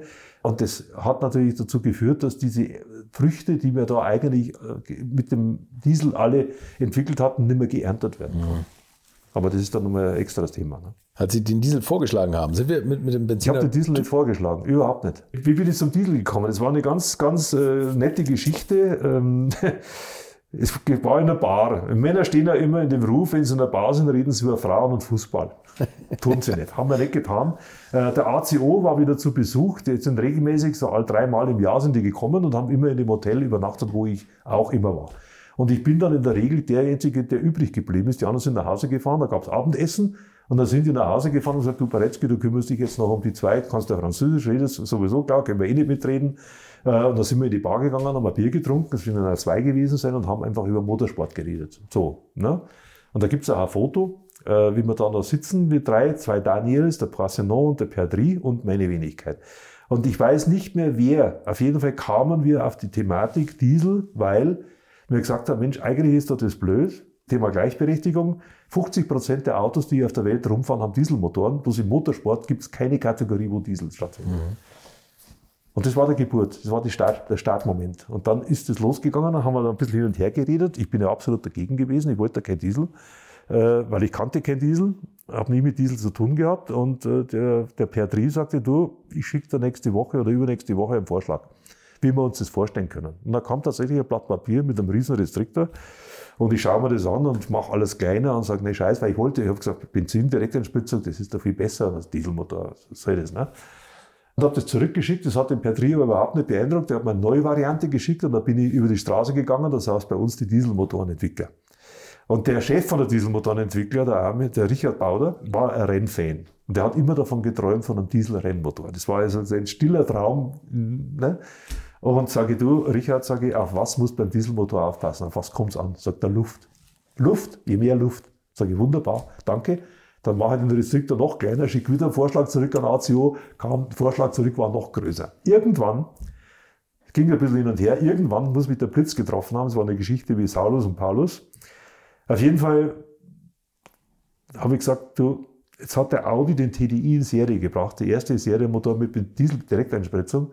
Und jetzt heißt es die Möglichkeit, in Le Mans damit zu fahren. 2004 haben sie das Regiment dann in Kraft gesetzt. Wenn du jetzt nicht für Le Mans, jetzt hast du zweimal Le Mans gewonnen, nicht den Dieselmotor für Le Mans machst, wird es irgendein anderer machen, wirst du das ein Leben lang bereuen. Und dann bin ich losgelaufen und habe die Vorstände gepackt. Immer wenn ich einen fassen konnte, sage ich, wir müssen in Le Mans mit Dieselmotor fahren. die haben mir dann angeschaut, wie ich vom Mars oder gesagt, ein guter Mann, Le Mans gewonnen, alles toll, aber Diesel ist schon ein bisschen weit hergeholt. Und hin und her und äh, ja, am Ende, wir haben dann angefangen, Wolfgang Hatz kam, sagt er, findet eine klasse Idee, unterstützt er, hat also auch politisch die Fäden gezogen. Und das Ganze gipfelte in einem nächtlichen Showdown, wenn man so will, in Le Mans während des Rennens 2004. War ich ja immer oben in der VIP-Lounge in der Nacht, bin ich da mal vorbeigegangen, aber da trifft man immer die Leute, die haben nichts zu tun, Vorstände halt. Und dann kann man das eine oder andere mal mit denen besprechen. Und ich saß dann da oben, habe mit Wolfgang Hatz telefoniert, der war nämlich gerade am Nürburgring. Da war 24-Stunden-Rennen. Für die haben wir V8-Motoren gemacht, die alten DTM-Motoren noch leistungsweiterentwickelt okay. und mit denen war 24. Dann haben wir halt nur gefragt, wie es so geht und schreit einer hinter mir, Baretzky, Baretzky. War der Winterkorn. Sage ich, ja Chef, äh, was gibt's? Er sagt, da kommen Sie mal mit, Sie können jetzt dem Chef erklären, was wir vorhaben, was Sie vorhaben. Nicht was wir vorhaben, was Sie vorhaben. Sage ich, äh, welchem großen Chef? Sage ich, ich dachte, Sie sind mein Chef. Er sagt, sagt er, Piech. Ah, sage ich, okay. Dann stand ich vor dem Piech. Ne? Ja, sagt er, jetzt erzählen Sie mal dem Chef, was Sie vorhaben, was Sie vorhaben. Dann, äh, das war 2004. Das war das erste Jahr, wo das Reglement gültig war und das erste Jahr, wo tatsächlich auch ein Dieselmotor an den Start gegangen ist. Und zwar dieses Auto Caterpillar. Ich weiß nicht, vielleicht erinnert sich jetzt nur zwei Stunden gefahren, da ist er ausgefallen. Mhm. Auf jeden Fall sage ich zum Pierre, ich sage, ja, also Dr. Pierre, ich, ich möchte einen Dieselmotor machen für Le Mans. Hört er sich an, sagt er, ja. Mhm. Ja, sagt er, weil seit diesem Jahr gibt es ein Reglement, wo Dieselmotoren in Le Mans zugelassen sind. Und es ist heute auch sogar einer gefahren. Sagt er, ja, habe ich gar nicht mitgekriegt. Sag er, der ist ja nicht lang gefahren, nur zwei Stunden. Sagt er, was hat denn der für einen Motor drin gehabt? Sag er, ein VW-Motor. Ein 10-Zylinder TDI-Motor aus dem Touareg. Schaut er einen Winterkorn an, sagt er, die halten in der Serie auch nicht. Ne? hat der aber erst eine eingeschenkt gekriegt. Und dann hat er noch eine Frage gestellt oder zwei. Dann sagt er, ja, wie sind denn die zu dem Motor gekommen? Sag ich, ja, die wollten den Motor beim Händler kaufen, aber der konnte keinen liefern. Dann haben sie einen Touareg gekauft und haben aus dem Touareg den Motor ausgebaut und haben den in das Rennauto eingebaut. Die haben ja nur zwei Motoren. Ne? Er sagt, das ist wieder typisch. Kaum haben wir Kunden, können wir nicht liefern. so ging das Gespräch los. Ich habe gedacht, ich bin im Kino. Es war wirklich im Kino, war Mitternacht, war um Mitternacht rum. Auf jeden Fall sagt er, ja, was wollen Sie denn, wie viele Zylinder soll der Motor haben? Sag ich, zwölf. Das ist das, was das Reglement zulässt, 12. Und größtmögliche Hubraum 5,5 Liter. Dann hat er noch irgendeine Frage gestellt, dann schaut er mich an, lächelt so ein bisschen. Dann sagt er, das sollten Sie machen. Das war's. Das war der Beginn von dem ganzen Thema dann. Dann bin ich zum Winterkorn, sagt er, jetzt können Sie loslegen, Baretzky, das war's. Und seit der Zeit hat sich das dann einfach etabliert, mit Piech in Le Mans Gespräche zu führen. Er ist mhm. immer Donnerstagabend gekommen und die letzten Male kam dann schon äh, die Frage immer, ob der Baretzky da ist, weil früher hat mich ja mein Chef, Dr. Ulrich immer losgeschickt, der hat ja nie Zeit, weil der, er konnte mit Piech nicht. Das war ihm unangenehm. Okay. Da hat er mich geschickt, sagt er, du, der Piech kommt, könntest nicht in die Box gehen und dich den ein bisschen beschäftigen. Ne? Da bin ich halt in die Box gegangen und habe mich mit dem beschäftigt. Und das ist dann zu immer größeren Gesprächsrunden ausgeartet. Zum Schluss haben wir mit seiner Frau zwei Stunden in der zugigen Box gestanden und haben von Gleichstellung äh, über Quoten im Vorstand bis hin zur nächsten Generation Rennmotoren haben wir das komplette Programm durchgesprochen. Das war der absolute Wahnsinn. Hm. Und seine Frau hat mir dann mal gesagt, sagt, wissen Sie, sagt, jetzt bin ich richtig dankbar, weil wenn wir am Donnerstag nach Le Mans fliegen, ist mein Mann unausstehlich. Du kannst überhaupt, nicht mit ihm, überhaupt nichts mehr anfangen. Bis er in der Box war und mit ihnen geredet hat, dann geht's wieder. es, ist, war wirklich, es, war wirklich, es war wirklich toll und ich glaube, ich bin einer von den ganz wenigen gewesen, die sich wirklich gefreut haben, mit Pi zusammenzutreffen, mit ihm reden zu können. Nein, es war wirklich, wir haben da wirklich, äh, ja, da war wirklich, das war einfach eine Harmonie, das kann, man kann sich wirklich nicht vorstellen. Mhm. Und das Schöne war ja, man musste Pierre ja nicht wirklich was erklären. Der hat das Zeug, er hatte das Intus. Und ich habe es schon mal gesagt und ich wiederhole es gern heute auch nochmal. Wenn ich jemals einen getroffen habe, der einen Titel Genie verdient, dann war es Pierre. Also wenn ich jemals einen getroffen habe. Mhm. Also es war immer sensationell. Das, der hat nie eine Frage gestellt, eine Verständnisfrage. Für den war das klar. Der hat dann sofort die Frage, die Weiterentwicklungsfragen gestellt. Das, und die musste man aber auch beantworten können. Also der hatte ja ein eminentes Gedächtnis. Mhm. Er kam dann ein Jahr später und sagte, Sie haben aber das und das gesagt und wusste der ganz genau. Also da muss man schon ganz, ganz vorsichtig sein und äh, wirklich fit sein. Mhm. Ja, das war das Thema, wie Diesel losging. Und dann haben wir natürlich volle Kanne losgelegt. Wir hatten natürlich keinerlei Ahnung von Diesel. Wir haben dann Gott sei Dank Unterstützung gekriegt aus der Serie, haben dann ein paar Kollegen aus der Serie bekommen, die uns sozusagen am Anfang mal das Gehen beigebracht haben, mhm. dass der Diesel halt doch etwas anders ist wie ein Ottomotor. Zwar gehen auch die Kolben auf und ab und so weiter, Kurve dreht sich, aber sind ja doch viele, viele Dinge ein bisschen anders. Bis wir halt zu einem Punkt gekommen sind, wo wir halt dann auch eingestiegen sind und haben gesagt, so jetzt geht ihr durch Türen durch, da sind wir auch noch nie durchgegangen. Wünschen euch viel Glück, viel Erfolg. äh, und dahin ging's. Ne? Und dann haben wir halt äh, da losgelegt.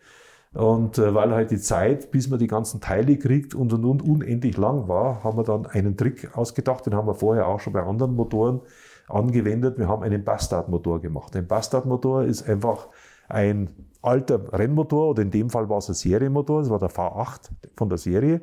Da haben wir eine Kurbelwelle dafür konstruiert, die denselben Hub hatte wie beim Zwölfzylinder. Und haben, die Bohrung war ja dieselbe wie beim mhm. Serienmotor. Wir haben dieselbe Bohrung verwendet und haben dann diesen Motor relativ schnell gekriegt. Die Kurbelwelle kam ja nach, nach äh, zwei Monaten oder zweieinhalb Monaten war die Welle da und die Pleuel, Kolben und so. Und dann haben wir mit dem Motor erstmal mit einem Dieselmotor am Prüfstand gearbeitet, weil die Mechaniker, die, die, die, die äh, Versuchsingenieure, die haben ja auch keine Erfahrung, die müssen ja auch mal lernen, was ist denn ein Dieselmotor, wie funktioniert das überhaupt? Mhm. Und ich sehe nur gut, äh, saß ich im Büro, kommt der erste Versuchsingenieur zur Tür, sagt der Baretzky, schlechte Nachrichten, wir haben einen Motorschaden. Ich habe den Motor kaputt gemacht. Der hat aber überhaupt nicht geklingelt. Sag ich, ja, Dieselmotor klingelt nicht. Grundsätzlich nicht. Der schmilzt. Und genau das hat er gemacht. Er hat ein bisschen zu viel Menge aufge er hat ein bisschen zu viel Menge gegeben und dann ist er halt weggeschmolzen, der Kolben weggeschmolzen. Gut, aber es war ein billiger Motor. Es war ja im Grunde genommen ein Seriemotor. Wir haben dann wieder Kurbelgehäuse geholt. Und so haben wir sehr viel gelernt, bevor dann wirklich der erste Zwölfzylinder überhaupt auf den Prüfstand kommen konnte. Ne? Der war ja ohne Beispiel, ne? Also 12, es gab keinen Zwölfzylinder Diesel im, im Konzern. Hm. Und ich bin sicherlich, kann für mich in Anspruch nehmen, dass ich wahrscheinlich der letzte Motorenkonstrukteur war, der einen Zwölfzylinder Diesel für Le Mans gemacht hat. Da wird es vermutlich keinen mehr geben. Ich glaube es nicht. Ja, das könnte sein, ja. Wir können gleich nochmal über die Zukunft Also nicht, dass ich jetzt nicht leben hätte können ohne einen Zwölfzylinder, aber es ist natürlich ein Zwölfzylinder ist natürlich schon, ja, das ist schon was ganz was Besonderes. Und er hört sich auch wirklich, wenn man den hört, das ist. Das, das ist wirklich so ein Urbewald, der ja, Motor. Ja, das ne? ist wirklich und es hat man natürlich auch viel Kritik eingebracht, diese Dieselmotoren, vor allem der Zwölfzylinder. Da kamen ja jede Menge Leute zu mir und sagten, du machst den Motorsport kaputt. Ich, wieso mach ich den Motorsport kaputt? Ja, man hört ja gar nichts. Das Auto kommt wie ein, also die ersten Testfahrten in Sebring, da kam der Streckenbesitzer, kam zu mir und sagte, it's a ghost car. It's a ghost. It, you don't hear it. It's coming speed dramatically. You don't hear anything. Hm. Nur das Windgeräusch und die Reifen. Und ich bin dann einmal, in Sebring ist ja diese, diese Betongeschichte, diese alte, alter Flughafen mit so Betonplatten. Mhm. Und äh, ich bin dann einmal, das Auto fuhr vorbei und fuhr vorbei, Runde um Runde. Und dachte, was ist das für ein komisches Geräusch? Bin zur Telemetrie gegangen und sage, wie schauen die Werte aus? Das klingt so komisch. Sagt, alle angeschaut, sagt, alles normal, alles okay. Dann bin ich hochgegangen, zwei Stockwerke höher. Und dann ist mir klar geworden, da dass das Motor so leise ist, dass es nicht hört, hört man das Geräusch von den Reifen, wenn die über diese Betonfugen drüber fahren. Tak, tak, tak, tak, tak, tak, tak, was ich das erste Mal als ein Problem beim Motor identifiziert hatte. Es war rein und ausschließlich das. Okay. Ja, und dann kam irgendwann der große Moment, Sebring, und ich bin 14 Tage oder drei Wochen vorher beim Skifahren gewesen und bin fast stehend gestürzt, was ganz blöd ist, weil wenn man fast steht und stürzt, geht die Bindung nicht auf. Und ich habe schon gemerkt, es hat mal was, irgendwas ist passiert und habe aber nicht wirklich Schmerzen gehabt. Ich habe nur gemerkt beim Runterfahren, ich bin dann weitergefahren, noch runter ins Tal. Es war eh schon am Abend, ich eigentlich wollte ich schon nicht mehr fahren. Meine Frau hat dann gesagt, komm, einmal fahren wir jetzt noch. Es war einmal zu viel. Auf jeden Fall bin ich da runtergefahren und habe dann ein bisschen ein dickes Knie, bin in die Sauna, das Knie ist dick geworden, hat nicht wehgetan, aber es war einfach dick, ist dann ein bisschen weniger geworden. Aber ich habe gemerkt, irgendwas stimmt nicht. Ich habe nicht mehr die, die Kontrolle über die, meine Füße. Auf jeden Fall bin ich dann nach Hause, bin nach Hause gefahren und, und habe dann, ich habe mir dann so eine, so eine, Manschette besorgt, das, es hat, wie gesagt, nichts wehgetan. Und dann bin ich zu unserem Werksarzt gegangen und sage, ich bräuchte CT also Computertomographie und sage, ich habe jetzt schon versucht, in der, in der Stadt was zu kriegen, zwei Monate Wartezeit, das Zeit habe ich nicht.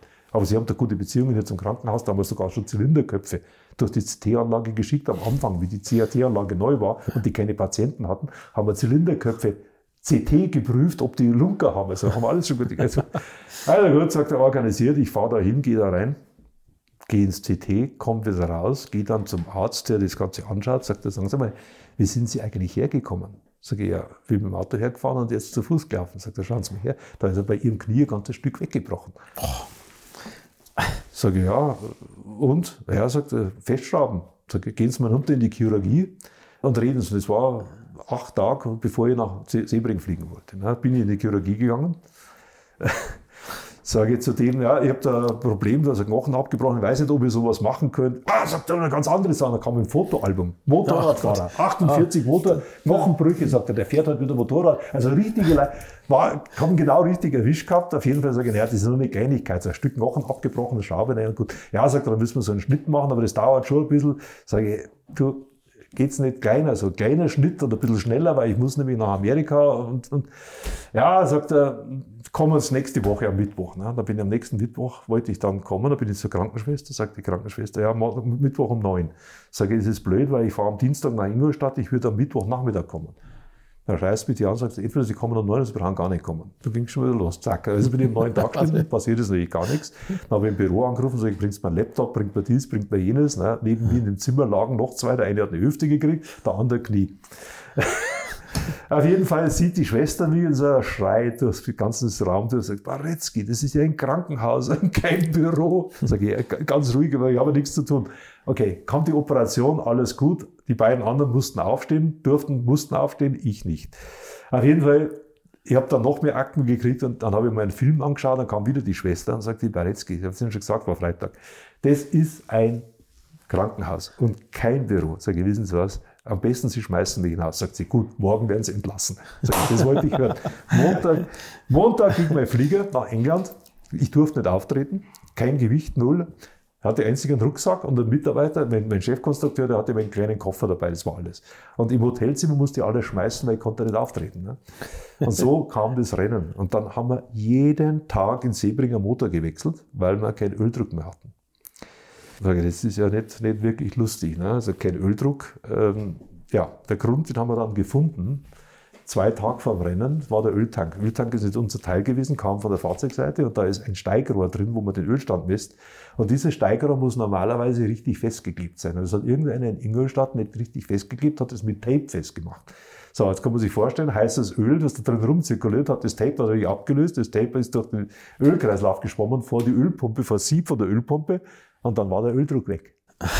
Ja, einfach kann es sein. Ne? Also, wir haben das alles gefixt. Wir haben den letzten Motor eingebaut. Auch da war dann der letzte Motor drin. Warm-up am Samstag um 9, um 11 oder 11.30 Uhr geht's Rennen los. Also halb neun. Also war wirklich früh. Fährt raus, alles wunderbar, nur die Öltemperatur. Öldruck, alles gut. Öltemperatur steigt und steigt 20 Minuten lang, hört nicht mehr auf. Pole Position. Das war das Auto auf Pole Position. War Dindo Capello war, ist gefahren kommen wir zurück, sage ich, meine Leute geholt, Mechaniker, sage ich, was kann das sein? Keine, ja, sagt er, ist einer auf die Idee gekommen und sagt er, ja, wir haben einen Wärmetauscher, einen Wasserwärmetauscher im Innenv und der ist mit so Plastikverschlüssen verschlossen. Und es kann sein, dass einer das Ding eingebaut hat, weil am Prüfstand können wir das nicht fahren. Da haben wir einen eigenen Wärmetauscher drin. Und hinterher wird der eingebaut. Und wenn der die Verschlüsse nicht rausgemacht hat und hat das reingedrückt, dann ist klar, warum die Öltemperatur nicht, nicht, nicht äh, konstant bleibt, weil da geht kein Wasser durch. Da muss man aber so einen Motor in- und auswendig kennen, oder? Genau, Um sowas auf jeden Fall das. Ganze eineinhalb Stunden oder zwei Stunden vor dem Start. Pole Position. Sage ich, wie lange dauert denn das, sowas zu wechseln? Also im Innenfahr muss man die ganze Sauganlage wegbauen, da waren 13 Mechaniker waren da, Fahrzeuge, alle waren da. Sagen die, das dauert normal drei Stunden. Sage ich, Leute, das so lange darf es nicht dauern. Dann haben sich die einfach aufgeteilt. Da hat keiner mehr irgendwas gesagt. Die haben sich einfach aufgeteilt. Die einen haben einen alten Motor zerlegt, haben diesen Wärmetauscher raus. Und die anderen haben den neuen, der im Auto war, ausgebaut. Zum Start fuhr der Dindo Capello in die Boxengasse rein. Also der Start war los, die Pole Position ist leer geblieben, der ist losgebrannt und Dindo ist hinterhergefahren und nach fünf Runden oder sowas war er an dritter Stelle schon. Also ist alles in Grund und Boden gefahren und ist dann einfach durch. Und Tom Christensen zum Schluss hat das Ding noch gefahren, aber, und es gab dann eine Besonderheit, eine ganz ekelhafte Sache, nach drei Stunden oder vier Stunden, Telemetrie sieht man ja alles, ist plötzlich der Kurbelgehäuse Innendruck, der wird mitgemessen, da ist er Unterdruck. Normalerweise hat man die Ölpumpen, damit man im Kurbelgehäuse Unterdruck hat. Größenordnung 100 Millibar.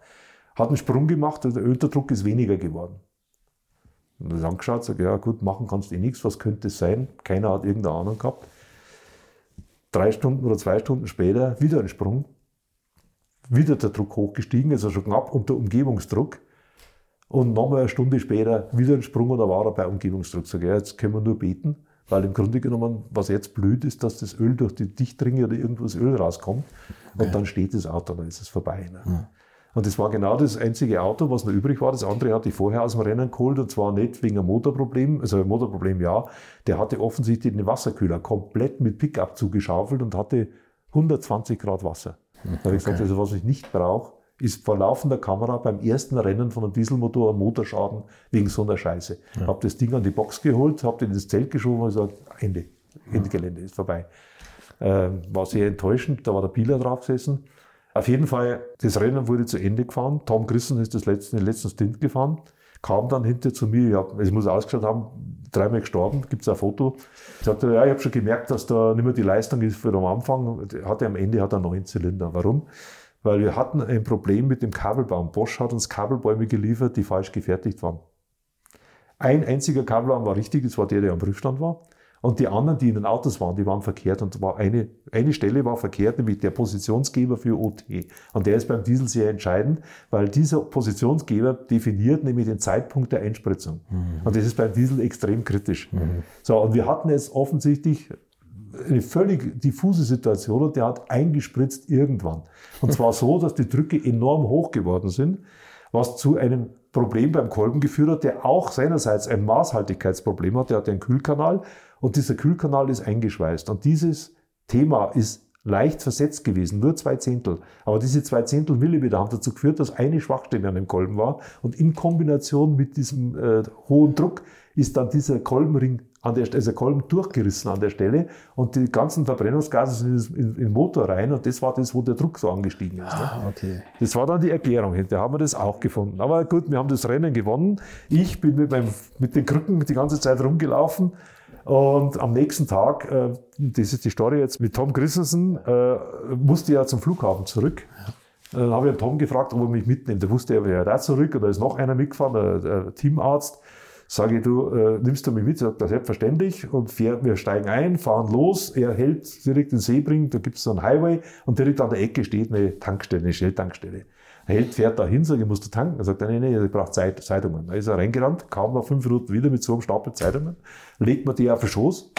Dann sagt du, sagt er, schau über die ganzen Zeitungen durch und äh, such nur das raus, was über Sebring, unser Sieg in Sebring. Alles andere schmeißen wir weg.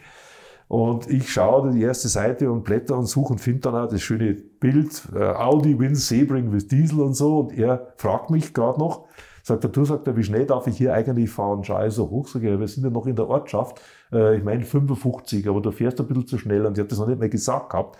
Da hat schon gejault hinter uns, kam schon die Sirene, Polizeiauto vorbei, Sheriff holt uns rechts raus, kam so ein Schrank auf uns zu, auf die Beifahrerseite, auf meine Seite.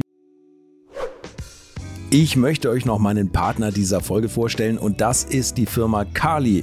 Und die machen etwas, wovon ich lange geträumt habe, nämlich immer, wenn ich mal wieder große Rechnungen für kleine Arbeiten am Auto präsentiert bekommen habe. Ich erinnere mich da an meinen Wunsch, bei einem früheren Fahrzeug einige Programmierungen wie Blinkerbestätigung beim Abschließen und so weiter ändern zu lassen. Ich bin fast hinübergekippt bei den Preisvorstellungen des Händlers. Fehlercodes sind auch so eine Sache, wo man vielleicht gerne mal selbst draufschauen würde und nicht zuletzt werden über immer mehr Sensoren am Auto immer mehr Daten erfasst und dafür gefühlt immer weniger Infos an den Fahrer weitergegeben. Auch unfair. Oder habt ihr noch ein Ölthermometer oder das Manometer für Öldruck im Armaturenbrett? Ich nicht. Kali ist da der Problemlöser eurer Wahl. Damit habt ihr die komplette Transparenz über den Zustand eures Autos und holt euch die volle Kontrolle über euer teuer bezahltes Fahrzeug endlich wieder zurück. Als täglicher Begleiter liefert Kali euch die Fehlerdiagnose in Herstellerqualität, Auslesen und Löschen von Fehlercodes, Auslesen und Aufzeichnen von Motor-Live-Daten, sogar mit Referenzwerten zum besseren Verständnis, Freischalten von versteckten Funktionen, bei denen man auch manchmal staunt, was das eigene Auto eigentlich alles kann. Ihr benötigt nur einen Wagen mit OBD2-Stecker und die Funktionen von Kali variieren je nach Hersteller. Aber wenn man mal in die Liste schaut, dann findet ihr alle üblichen Verdächtigen wie natürlich BMW, Mercedes, Porsche, Toyota, Volvo, Land Rover, Opel, Peugeot, Skoda, VW, Mini und viele, viele Marken mehr. Alles lässt sich bequem über eine iPhone- oder Android-App steuern. Es gibt eine kostenlose Version, mit der ihr Basisfunktionen nutzen könnt und eine Lizenz speziell für eure Automarke oder bei Interesse auch für alle Automarken. Und wenn ihr jetzt 15% sparen wollt, dann nutzt den Gutscheincode Alte Schule in einem Wort geschrieben. Einfach Alte Schule bei der Bestellung im Gutscheinfeld eingeben oder klickt auf den Link in den Show Notes, damit der Code automatisch angewendet wird. Alle Infos zu den Marken, zu Funktionen und Preisen findet ihr im Netz unter www.mykali.de. Kali wird mit C geschrieben. Und wie gesagt, den Link zum Rabatt auch nochmal bei mir in den Show Notes. Ich lasse Fenster runter schaut mich an sagt, you are driving too fast. Sage ich, ja, äh, ich nicht, aber er. Äh, aber der ist dafür bezahlt, dass er schnell fährt. Das musst du verstehen. Versucht ihm das zu erklären. Ja, war aber nicht so richtig gut drauf. Äh, sagt er Papiere. Also sage ich, Tom, sag, jetzt musst du ihm mal die Papiere geben. Und ich habe immer noch dieses Blatt mit dem, mit dem Sieger vor mir liegen gehabt und er schaut die Papiere an, gibt sie wieder zurück. Dann halte ich die Zeitung so hoch, sage ich, schau her, sage ich, das ist er, der hat da gestern hier die zwölf Stunden in Sebring gewonnen mit dem Dieselmotor. Schaut er ihn an, schaut mich an, schaut das Papier wieder an, sagt er, sign it. Wie sage ich sign it? Sagt er, sign it. Also, Tom, sage ich, gib mir meinen Kugelschreiber. Ein Autogramm. Now him, sage ich, Tom, das musst du auch unterschreiben, gib ein Autogramm. Und dann gebe ich ihm das so raus, und nimmt er das Papier, schön vorsichtig, nimmt es mit, sagt er, eins sage ich euch. Ich zweifle, dass ihr genügend Zeitungen dabei für habt, von hier bis Miami. Da stehen viele von meinen Kollegen. Also fahrt langsam. Und jetzt fahrt.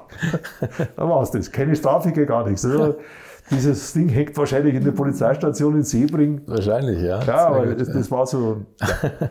Auch das gibt es. Ne? Selten, glaube ich, in Amerika, aber. Ja, es ist selten. aber wie gesagt, es, es hat sich wirklich so ergeben. Ja. Und so, so ist das Sebring das erste Rennen rumgegangen. Ja. Und dann kamen mhm. äh, die anderen Rennen und dann kam Le Mans, natürlich das ganz große Event. Ne. Mhm. Und wir hatten Probleme mit Aussetzern. Wir hatten Aussetzer, die, also man würde beim Benziner würde man sagen Zündaussetzer, gibt es ja beim Diesel nicht, da zündet ja nichts.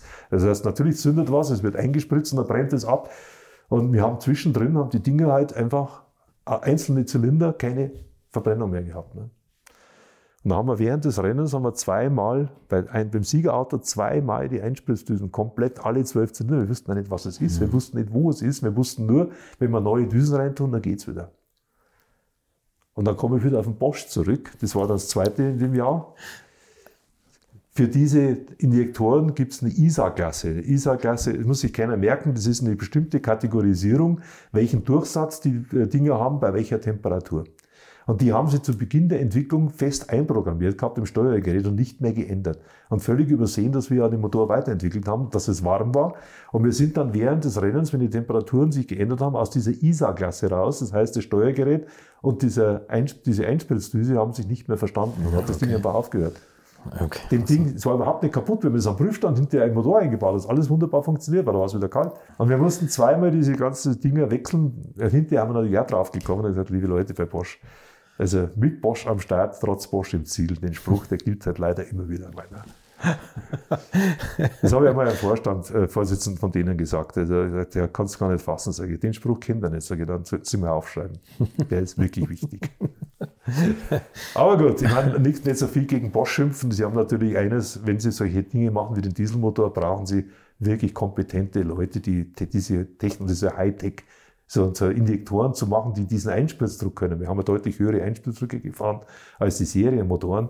Das ist schon Müharbeit. Das ist also wirklich äh, unglaublich und da brauchen sie so die Technologie und das Know-how, mhm. sowas zu machen. Und diese ISA-Klasse, das war ein Programmfehler. Die mhm. Technik an sich hat wunderbar funktioniert, aber in der Situation in Le Mans, da sind sie halt dann wirklich am Anschlag. Ne? Aber es ist ja auch so komplex inzwischen, dass man es ja fast in ihrer Position gar nicht mehr alles nee. überblickt wie früher, ne? wo man sagt, okay, Vergaser. Den Anspruch habe ich ja gar nicht gehabt. Nee, also nee, ich habe Leute, wie gesagt, liebe Leute, ihr kommt, wenn irgendwas ist, kommt ihr zu mir. Mhm äh, sagt man das und dann muss ich entscheiden. Und dafür bin ich eigentlich immer in Le Mans gewesen, entweder Politik zu machen oder Entscheidungen. Wenn es dann hart auf hart geht, äh, haben wir auch gehabt. Äh, Öldruck haben wir mal gehabt 2009.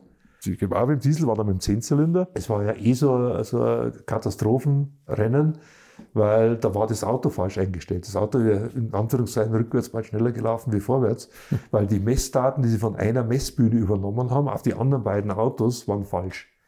Und zwar waren die falsch, weil die Messbühne nicht richtig genullt war.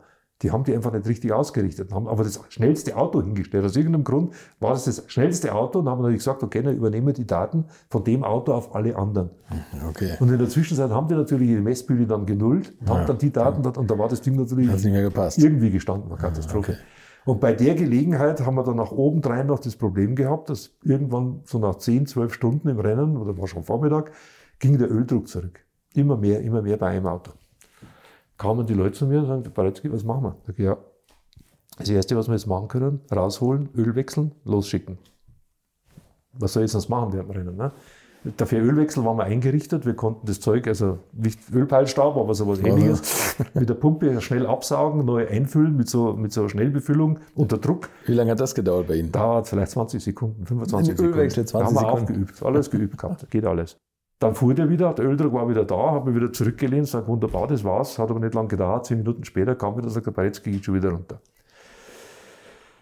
Sage ich, gut. Dann kam schon der erste Vorstand zu mir und sagt, der Baretzky, was ist das für ein Problem? Ich höre Öldruck und so, sage, ja, es gibt jetzt mehrere Möglichkeiten. Die dümmste wäre, dass wir irgendeinen Riss haben. Mhm dass irgendeine Leitung innen drin gebrochen ist und das Öl verliert und dann kannst du gar nichts machen, kannst das Ding nur abstellen. Aber wir probieren jetzt noch eins, nämlich einen Ölfilter. Den haben wir aber nie geübt. Ölfilter war mitten im V und es gab auch kein Werkzeug dafür zu wechseln. Und ich habe mir vorher meinen Mechaniker geholt und gesagt, pass auf, du machst es jetzt so, wie ich das früher bei Student gemacht habe. Ich habe einen R4 gehabt, da kannst du aber auch kein Werkzeug gehabt.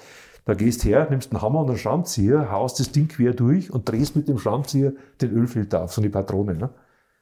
Sagt er, nicht der Ernst. Sag ich, doch, es geht nur so. Du kannst das nicht mit der Hand, das ist fest, das bringst du nicht auf gibt kein Werkzeug dafür und das ist im Innen im V drin. Die einzige Chance ist mit dem Hammer und das Ganze so, und ich sehe das Bild noch vor mir, das Auto stand, die Motorhaube ab, der Mechaniker stand da mit dem Hammer und, und schaut mich an und ich sage, hau zu. Und hau zu, wechselt das Ding, reingefahren, das war's. Was war der Grund? Haben wir auch herausgefunden, also der Ölfilter war zu, voller Rußpartikel. Wo kommt der Ruß her? Ruß kam von den Turboladern. Turbolader sind ja laufen ja mit Ölkühlung und die haben Wellendichtringe, die das Öl dann wieder also abdichten. Mhm. Und diese Wellendichtringe, die müssen eine Vorspannung haben, wie Kolbenringe halt, die müssen so federn können. Und die Kolbenringe in dem Turbolader war einer dabei, der war offensichtlich ein Materialfehler, der war komplett entspannt. Und da ist das Öl durch. Und dieses Öl ist dann auf der Turbinenseite, also durch die Hitze, das Gas kam dann rein, das Gas verbrennt dann das Öl und dieses verbrannte Öl, dieser Ruß, der ist dann durch den Ölkreislauf und hat den Ölfilter zugesetzt. Ach Gott. Und für der zweite Ölfilter wäre dann auch dicht gegangen, aber da war das Rennen dann schon vorbei irgendwann.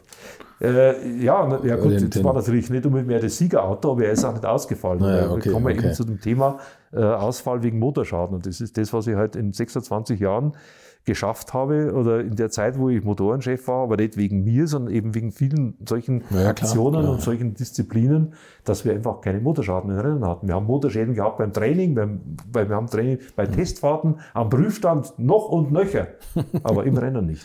Aber wir haben uns auch nichts geschenkt. Wir haben halt immer, wenn der Motor, wenn man sagt, der Motor spricht zu dir, du musst mhm. nur zuhören. Der sagt dir schon, was los ist. Du musst es nur verstehen.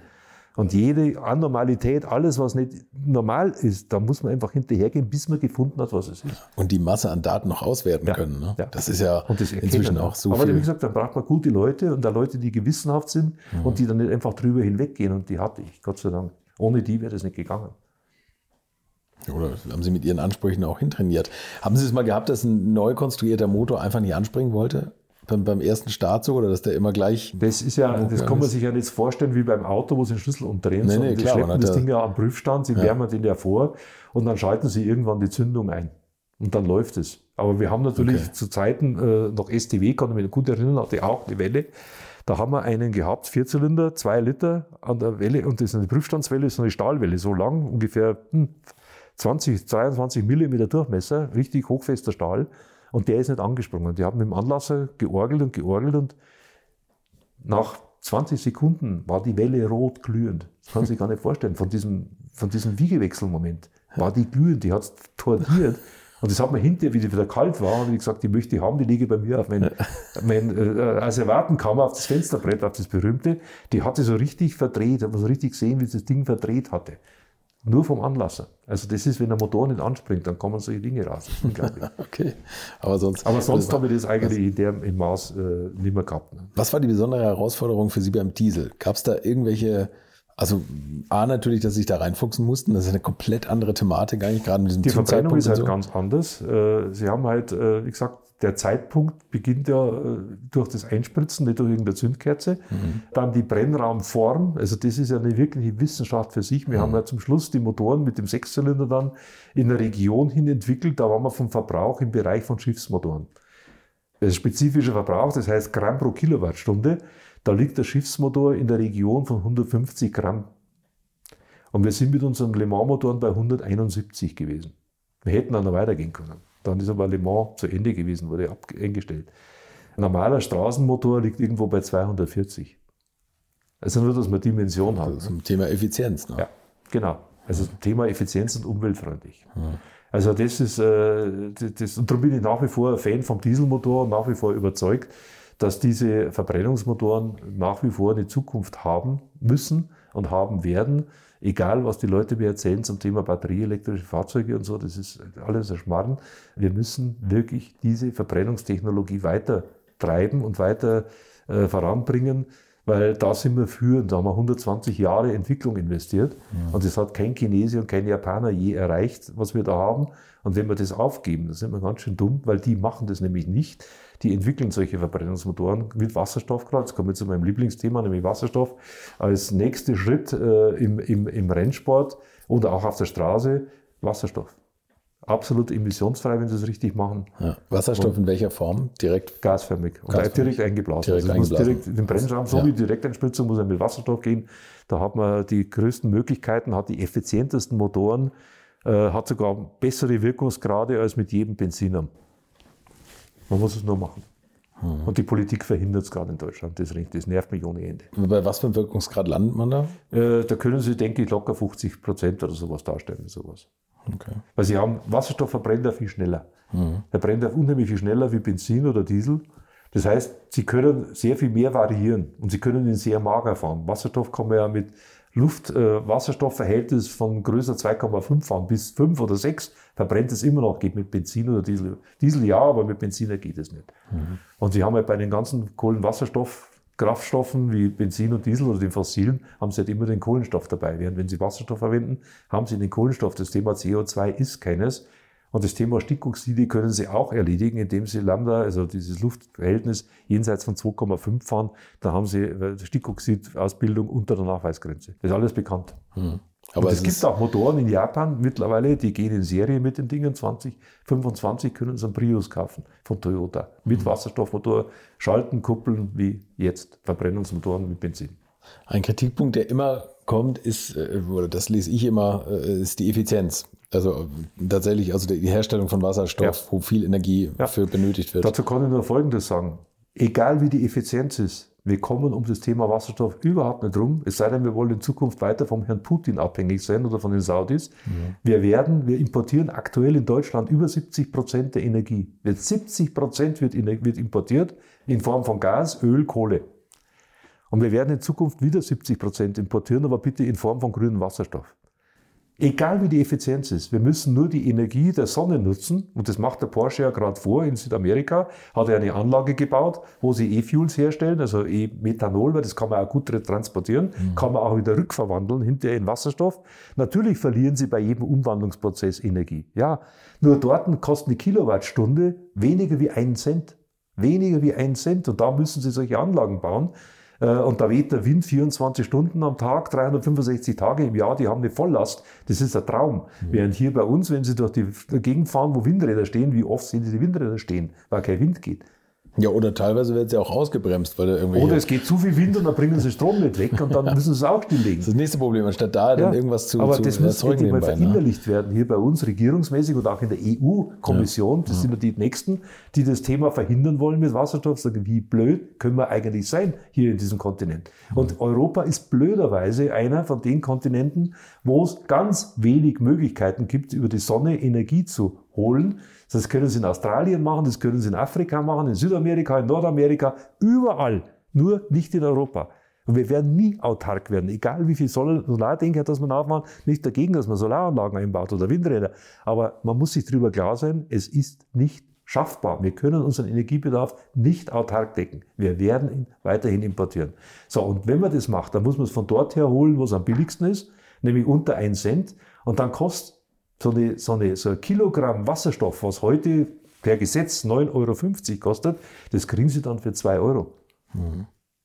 Das kann man ausrechnen, was das dann kostet. Ja, und daraus können Sie dann jede Form von Kraftstoff herstellen. Und in den heutigen Autos, in den 1,4 Milliarden Autos verbrennen. Ja, ne? das, wenn der das Kraftstoff, also E-Fuel, das ist ja von den Eigenschaften, wenn er, ist ja chemisch, das, das können Sie designen, das Ding in jede beliebige Richtung, das ist ja Chemie am Ende. Sie können das Ding so designen, dass der eins zu eins austauschbar ist mit den Fossilen. Das heißt, Sie können es in den Tank schütten und damit fahren, ohne irgendein Problem. Sie brauchen dann im Auto nicht einmal eine Zündkerze wechseln. So einfach ist die Welt wenn man es will. Ja gut, aber die, die, also die Marschrichtung auch von Audi ist ja eher so, dass man lieber das Bestehende vernichtet und einmal austauscht gegen E-Autos, ja, die ja gerade tot Die Frage ist werden. nur, wie viele Leute gibt es denn, die sich ein E-Auto leisten können oder wollen? Das kann sich nicht jeder leisten. Die E-Autos kosten ja alle ein bisschen Geld. Das nächste ist die Infrastruktur, das dritte ist die Reichweite. Und das vierte ist, gerade hier im Gebirge im Winter, da steigen sie ins Auto ein, machen die Heizung an, da fehlen ihnen schon mal 100 Kilometer Reichweite. Mhm. Aber ohne Heizung werden sie nicht fahren bei minus 20 Grad. Und da beginnt es ja schon. Ne? Ich sage, ich bin ja nicht einer, der grundsätzlich gegen E-Mobilität ist, aber bitte dann nur dort, wo es auch wirklich sinnvoll ist. Und das ist in der Regel in den großen Städten. Mhm. Wenn es darum geht, Luftqualität zu haben, was man ja mit Wasserstoff auch hätte, aber da sage ich, okay, in der Stadt drin, da kommt ein kleines Auto, zwei Sitze, so wie das Smart eigentlich war, elektrisch, halber Parkplatz, muss ja nicht schnell fahren, muss ja nicht weit fahren, da gibt es überall Ladestationen und dann ist das Thema erledigt. Ja. Aber ansonsten über lange Strecken, sorry, geht am Verbrenner meiner Meinung nach nichts vorbei. Und das Thema Brennstoffzelle ist ja auch etwas, was immer diskutiert wird. Kann man natürlich auch machen, macht sicherlich auch irgendwo Sinn. Bloß, wenn man die Brennstoffzelle von der Größe her und vom Gewicht her sieht, ist es deutlich größer, deutlich schwerer als ein Verbrennungsmotor mit gleicher Leistung.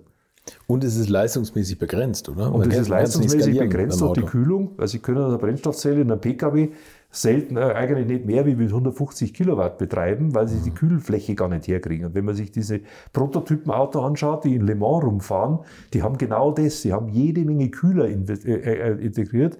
Das ist ein Brennstoffzellenfahrzeug, weil sie müssen das Drittel, was über den Auspuff rausgeht an Wärme, müssen sie wegkühlen. Ja, okay. Und diese Kühlerfläche, das ist das Doppelte von dem, was bei einem normalen Verbrennungsmotor unterzubringen ist. Und ich meine, wenn Sie im Motorfahren schauen, die Kühler sind ja nicht, jetzt schon nicht gerade klein. Wenn Sie ein relativ potentes Auto haben, mit richtig Rauch unter der Haube, dann brauchen Sie einen vergleichsweise großen Kühler. Mhm. Und wenn Sie den noch verdoppeln müssen, geht gar nichts mehr. Was wäre Ihr Optimum? Es gibt so eine Entwicklung in Richtung Zweitakter oder Ideen in Richtung Zweitakter. Ja gut, ich meine, äh, Zweitakter ist natürlich äh, gerade dann, wenn man mit Wasserstoff arbeitet und, und emissionsfrei oder sehr emissionsarm sein will, habe ich ja vorher gesagt, da brauchen Sie einen Motor, der sehr mager läuft. Wenn er sehr mhm. mager läuft, hat er natürlich pro Zylinder vergleichsweise wenig Leistung. So, wenn Sie jetzt aber viel Leistung wollen, dann wird der Motor entweder sehr groß als Viertakter oder Sie können ihn nahezu halbieren, wenn Sie ihn als Zweitakter betreiben. Und dann kommt eine Technologie wieder zum Vorschein, die kann man überhaupt nicht vergleichen mit den Zweitaktmotoren, die man vom Mopeds und so kennt, mit der blauen Fahne und so. Das sind ja relativ primitive Motoren, mhm. schlitzgesteuert. Das Ganze muss man natürlich schon ein bisschen aufwendiger machen. Das ist ein Hightech-Aggregat mit Ventilen und allem drum und dran, aber mit einem Zweitaktverfahren. Das heißt, bei jeder Umdrehung haben Sie einen Arbeitstakt und damit bringen Sie im Grunde genommen die Leistung her und die Emissionsfreiheit. Und ich bin ziemlich sicher, das wird noch irgendwann kommen. Das erlebe ich noch, so alt werde ich werden. Und ich glaube nicht, dass das noch viele Jahre dauert. Wie alt sind Sie jetzt? Ich bin jetzt 68. Ah, dann hoffe ich, dass, dass wir das alle noch erleben. Und das, das hoffe ich auch. das ja. kommt. Wer, und ich wünsche es vor allem der Umwelt, weil, wie gesagt, das ist, und, und, was man bei der ganzen Sache überhaupt nicht vergessen darf, es hängen ja hier in Deutschland oder auch in Europa Hunderttausende von Arbeitsplätzen an diesem Technologie-Verbrennungsmotor. Das zweite Thema, und das erleben wir jetzt ja gerade mit Russland, mit dem Gas und mit dem Öl, wir sind ja abhängig. Hm. Und zwar erheblich abhängig und Österreich und Italien noch mehr zum Teil. Und wir werden, wenn man die Elektroschiene so konsequent zu Ende fährt, wie man es jetzt eigentlich gerade angedacht hat, geraten wir in eine komplett andere Abhängigkeit, aber nicht genau dieselbe, nämlich von den Chinesen. Mhm. Die Batterien kommen aus China oder aus Asien und das allein wäre noch nicht schlimm genug. Es bauen ja hier Batteriefabriken in Deutschland, aber die Rohstoffe. Die haben die Schürfrechte überall. Die haben die Schürfrechte. Ja. Und die haben sie schon auf lange, lange Sicht geplant. Das heißt, wenn sie das Zeug brauchen, müssen sie es bei den Chinesen kaufen. Mhm. Und wenn die das nicht mehr verkaufen, dann stehen sie da, dann war es das. Dann ist Ende. Dann können sie Fabriken in Gewächshäuser umbauen. Und das ist eigentlich die große Sorge. Und da bin ich echt entsetzt, dass die Politiker diese, diese absolute Sackgasse nicht sehen. Ich verstehe eh nicht, dass die Politiker sehenden Auges in so Abhängigkeiten begeben. Also so extreme Abhängigkeiten, jetzt wie mit Putin, das ist ja schon ein Albtraum gewesen. Ja gut, das ist sicherlich ein, zwei, Stück weit historisch gewachsen mit Putin. Aber ich, ich habe immer noch eine andere These. Ich habe mich einmal beschäftigt mit der Statistik des Deutschen Bundestags und ich bin sicher, beim Europäischen Parlament ist es nicht anders. Schauen Sie mal nach, welche Berufsgruppen im Parlament sitzen. Oh es ist hochinteressant, sich das anzuschauen und vor allem, welche nicht drin sitzen. Und nicht drin sitzen Physiker und äh, Naturwissenschaftler und Ingenieure. Ja. Es gibt im Deutschen Bundestag aktuell 25 Ingenieure, 18 davon sind Agraringenieure. Jetzt sage ich nichts gegen Agraringenieure, aber das ist ein Fachgebiet, das hat mit Verbrennungsmotoren relativ wenig zu tun. Mhm. Äh, die haben ihre eigenen Gebiete und das ist auch gut und das ist auch notwendig. Nur Leute, die letztlich entscheiden, welche Antriebsarten in die Zukunft in den nächsten 20, 30 Jahren hier in diesem Land vorherrschen würden, können nicht Juristen oder Betriebswirte oder Steuerberater sein. Und das mhm. ist die Masse, die dort sitzt. Das kann es nicht sein, weil die haben von sowas kein Verständnis. Es tut mir leid, das muss ich ihnen absprechen. Mhm. Die haben natürlich Berater, aber da kommt natürlich das Thema Lobby wieder in Frage und da gibt es natürlich ganz große Unternehmen hier in Deutschland, im Norden, die setzen alles dran, das Thema Elektromobilität als einzige Möglichkeit durchzudrücken. Ja, im Endeffekt hat man immer das Gefühl, die Weichen sind gestellt. Es gibt eigentlich kein Zurück mehr und dass die Autoindustrie jetzt insistiert und sagt, okay, wir müssen diesen Weg weitergehen. Ja, klar. wir müssen jetzt so, so lange Lobbyarbeit leisten, bis alle, wenn bis alle ich, darauf einschwenken. Wenn ich natürlich an der Stelle säße, würde ich ähnlich denken, aber ich hätte mich vorsichtshalber schon mal gar nicht in die Situation gebracht. Mhm. Ich hätte ein bisschen weiter gedacht, ich gesagt, liebe Leute, aber für die ist es noch eine Lizenz zum Gelddrucken, weil wenn nämlich die Verbrenner verboten sind und nur Elektroautos per Gesetz vorgeschrieben werden, gibt es ja nur zwei Lösungen. Entweder Sie kaufen sich ein Elektroauto ja. oder Sie fahren Ihr altes Auto so lange, wie es nur irgendwie geht, weiter, was für die Umwelt sicherlich nicht gut ist. Mhm.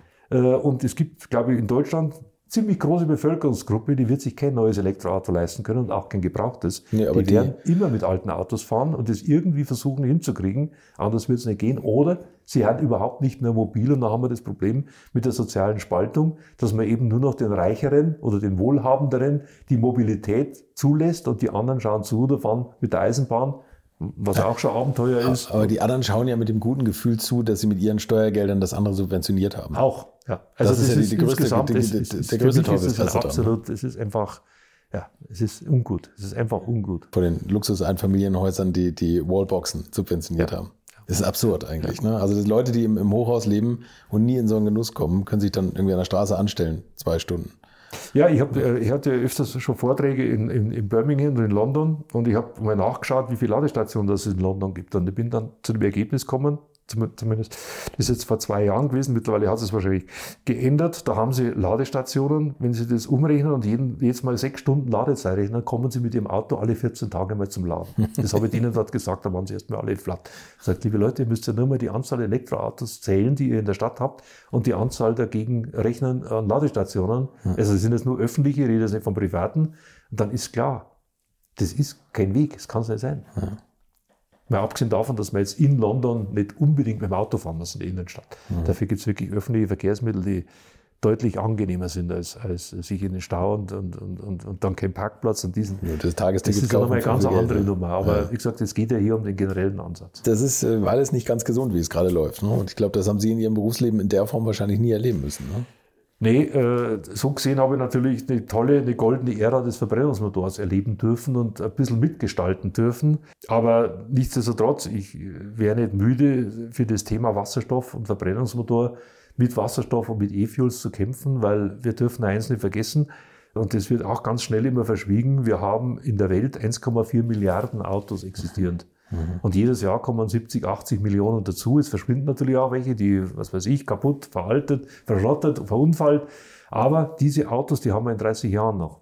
Und die leisten einen erheblichen Beitrag an den CO2-Emissionen. Und wenn man denen nur ein paar Prozent, nur ein paar Prozent E-Fuels im Tank mischt, wir haben im aktuellen Jahr sieben Prozent ohnehin schon bei uns, könnten aber locker 20 Prozent werden. Aber ganz schnell und ganz locker wenn es per Gesetz so gewollt wäre, mhm. da würde man mehr CO2 reduzieren, als wenn alle jetzt in den nächsten zehn Jahren nur noch Elektroautos kaufen. Mhm. Muss man ganz klar sehen. Weil auch ein Elektroauto ist ja ein Umweltschwein, streng genommen. Man muss einmal sehen, es geht ja nicht nur um das Laden und den sauberen Strom, den wir gar nicht haben hier in Deutschland, weil 50 Prozent des Stroms, der bei uns hergestellt wird, wird immer noch mit Kohle hergestellt. Und wenn Sie sich dann das umrechnen auf die CO2-Emissionen pro Kilometer, sind Sie hinterm Diesel da sind sie schlechter wie Diesel. Dann muss ich sagen, dann macht es doch keinen Sinn. Das hat auch der Herr Dies schon mal festgestellt. Sagt er, wenn wir dann nur noch Kohle tanken, dann macht das ganze Thema E-Mobilität keinen Sinn. Worte vom Herrn Dies von 2018. Immerhin, Man ja, aber die hat er schon wieder vergessen, glaube ja, ich. Ja, aber wie gesagt, es wird ja immer propagiert, es wird alles grün, es wird alles grün, es ja. sagt nur keiner wie. Ja. Und wir haben im Moment, wenn Sie Statistik anschaut, Strom in Deutschland war ja äh, nachhaltig oder beziehungsweise grün 2020 waren wir bei 50 Prozent. Mittlerweile sind wir bei 45 Prozent. Die Zahlen sind rückläufig. Warum? Weil es werden mehr Windräder abgebaut, als neue gebaut werden, weil die Genehmigungsverfahren so lang dauern und, und, und, und, und. Ja, bitte, wo soll es denn herkommen? Wenn der Strom schwarz ist statt grün, ja, dann dürfen wir kein Elektroauto fahren, weil das ist das Schlimmste, was wir machen können. Mhm.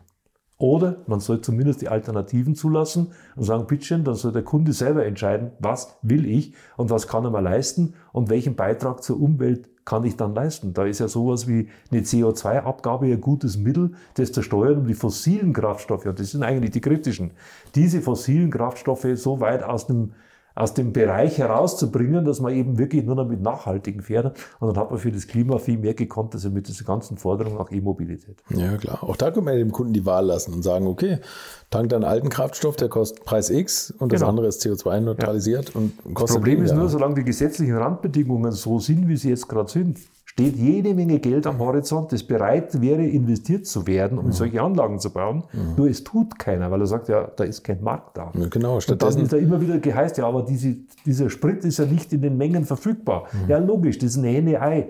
Wenn ich heute sage, ich ändere die Gesetze und ihr könnt es machen, da sollten die Leute mal schauen, wie schnell das hier Milliarden fließen solche Anlagen gebaut werden. Die Batterieforschung war ja auch noch nicht so weit, bevor die Förderung losgeht. Genau. Dann fangen ja an, Wissenschaftler und Ingenieure sich mit dem Thema zu beschäftigen. Äh, es wird ja immer geredet, die Effizienz von der Wasserstoffherstellung ist so verheerend und so schlecht. Ja, mittlerweile gibt es Elektrolyseure, die haben einen Wirkungsgrad von über 90 Prozent. Das war mhm. vor drei Jahren noch undenkbar. Da waren sie bei 50, 55 Prozent. Mhm. Und es geht weiter, das geht mit allen Schritten so weiter. Und am Ende stellen Sie fest, ein Liter E-Fuel kostet weniger wie ein Euro, ohne Steuern, ohne sowas. Und ich meine, E-Fuel, wenn ich so E-Mobilität freistelle von Steuern, darf ich E-Fuels eigentlich nicht mehr besteuern, ja, dann bleibt es bei einem Euro.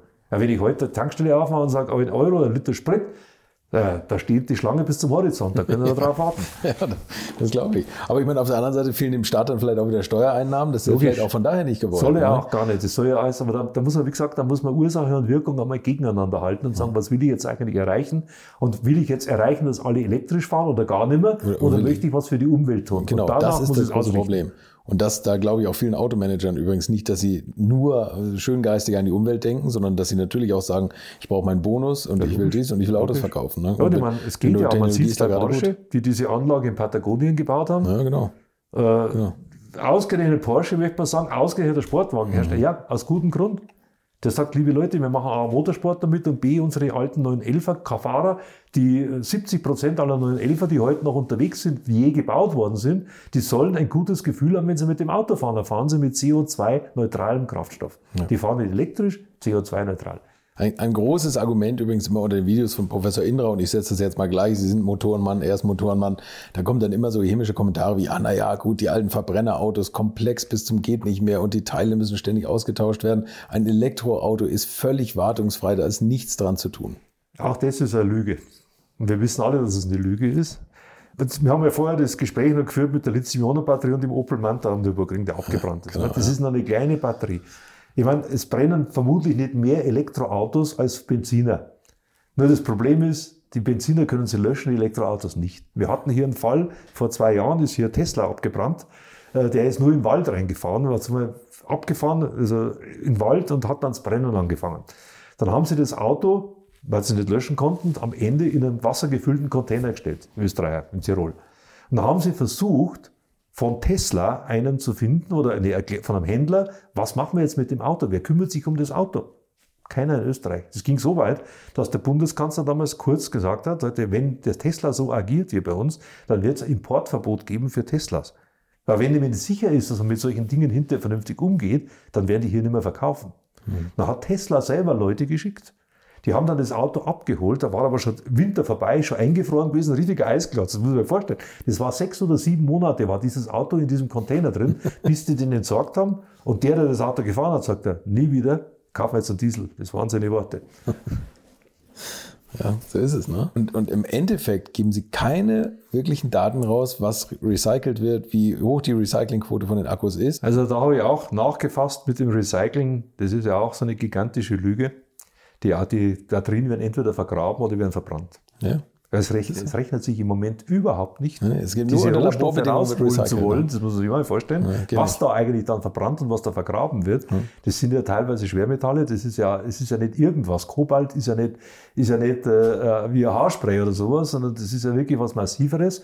Äh, und auch das Lithium ist nicht äh, unbedingt umweltfreundlich, was dann dort, also das sind alles so Dinge, da redet aber in der Öffentlichkeit komischerweise niemand drüber. Ne? Mhm. Man, den Kunden gibt man das Gefühl, kaufe Elektroauto, dann bist du gut, dann bist du umweltfreundlich. Nein, es ist einfach nicht wahr. Die, die Lüge ist natürlich wahr. da, man, man, hofft, dass wenn es soweit ist, dass es recycelt werden muss, dass es dann eine ja. Lösung gibt. Ich habe ja hier in diesem Haus, äh, wie wir das umgebaut haben, haben wir ja äh, Solaranlage aufs Dach gebaut und ich habe auch einen Speicher, eine Lithium-Ionen-Batterie im Keller. Mhm. Und bevor wir die gekauft haben, bin ich natürlich auch losgelaufen, auch zum Audi. Ich habe gesagt, ihr habt ja ein großes Programm, diese Second Life-Batterien, ich hätte mhm. gern welche. Dasselbe bei Mercedes, dasselbe bei VW, nur Kopfschütteln. Wir sind noch nicht so weit im Projekt. Was? Das kann doch nicht sein. Ja. Also wenn wir dauernd kommentiert, dass das, dass ja, ich habe eine kaufen müssen. Die Dinger kosten ja richtig Geld. Ich meine, da ist nichts mit, mit, mit 200 Dollar pro Kilowattstunde, die kosten halt schon deutlich mehr. Aber ich bin sehr zufrieden damit und ich bin halt mit dem, zumindest mein Beitrag, äh, äh, halbes Jahr im Jahr bin ich völlig autark. Ich brauche hier keine Kilowattstunde Strom aus dem Netz. Im Winter ist es natürlich anders, wenn Schnee drauf liegt und wenn natürlich die Sonne ein bisschen flacher steht, dann habe ich natürlich die Ausbeute nicht, mhm. aber halbe Jahr viel. Glauben Sie, dass sich das jetzt, also unabhängig davon, dass es natürlich toll ist, autark zu leben, ähm, dass sich das rechnen wird jemals, wenn man die Preise für Solarzellen und den Lithium-Ionen-Akku Also ich bin ziemlich sicher, äh, dass sich das in absehbarer Zeit deutlich mehr rechnen wird. Äh, ich bin deshalb so sicher, mein Sohn, mein jüngster Sohn, promoviert gerade auf dem Gebiet Solaranlagen. Mhm. Der entwickelt gerade eine Solarzelle, die deutlich billiger ist als das, was jetzt gerade so auf dem Markt ist, deutlich billiger und auch von der, vom Wirkungsgrad her deutlich besser ist. Das heißt, ja, okay. ich kriege pro Quadratmeter mehr elektrische Energie und das Ganze für einen deutlich geringeren Preis. Und ich meine, dann gibt es eigentlich wenig Argumente mehr, außer dass man kein Dach hat, kein eigenes, weil man in einem Hochhaus oder sowas mhm. lebt, um nicht Solaranlagen in größerer Menge äh, auf die Dächer zu packen. Aber auch wenn man das macht, nochmal, es wird nie und nimmer ausreichen, um den Bedarf an Energie, den wir hier in Deutschland haben, im Jahr ansatzweise mit grünem Strom zu decken. Nie und nimmer. Wir werden immer darauf angewiesen sein, Energie zu importieren und es wird Wasserstoff sein. Alles andere wird es nicht geben.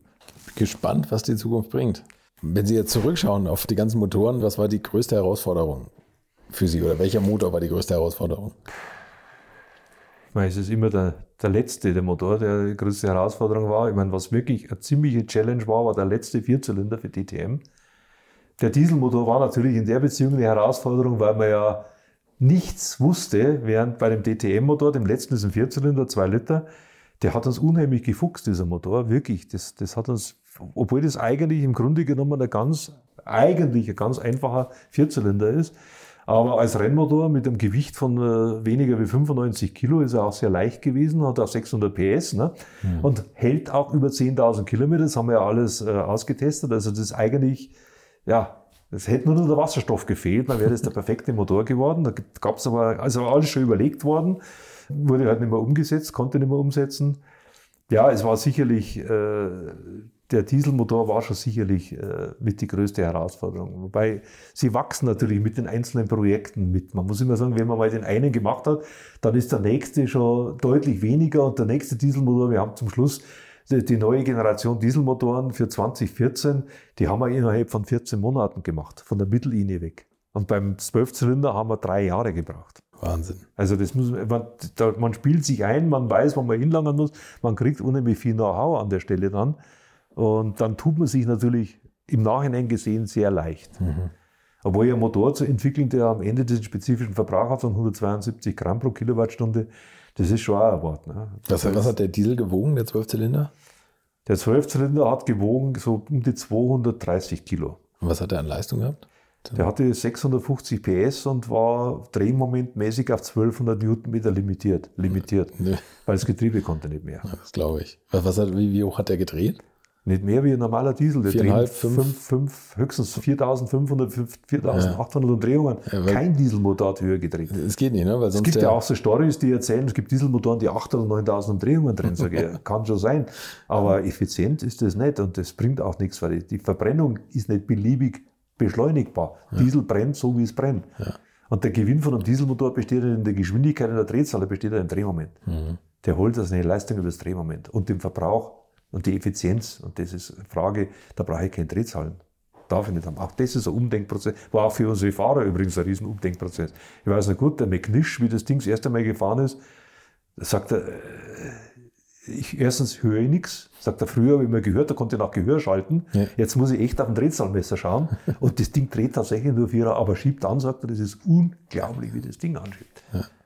Das Drehmoment, phänomenal. 1200 Newtonmeter, das, Beim Auto, das 900 Kilo wiegt, kann man sich mal vorstellen, was das heißt. Unglaublich.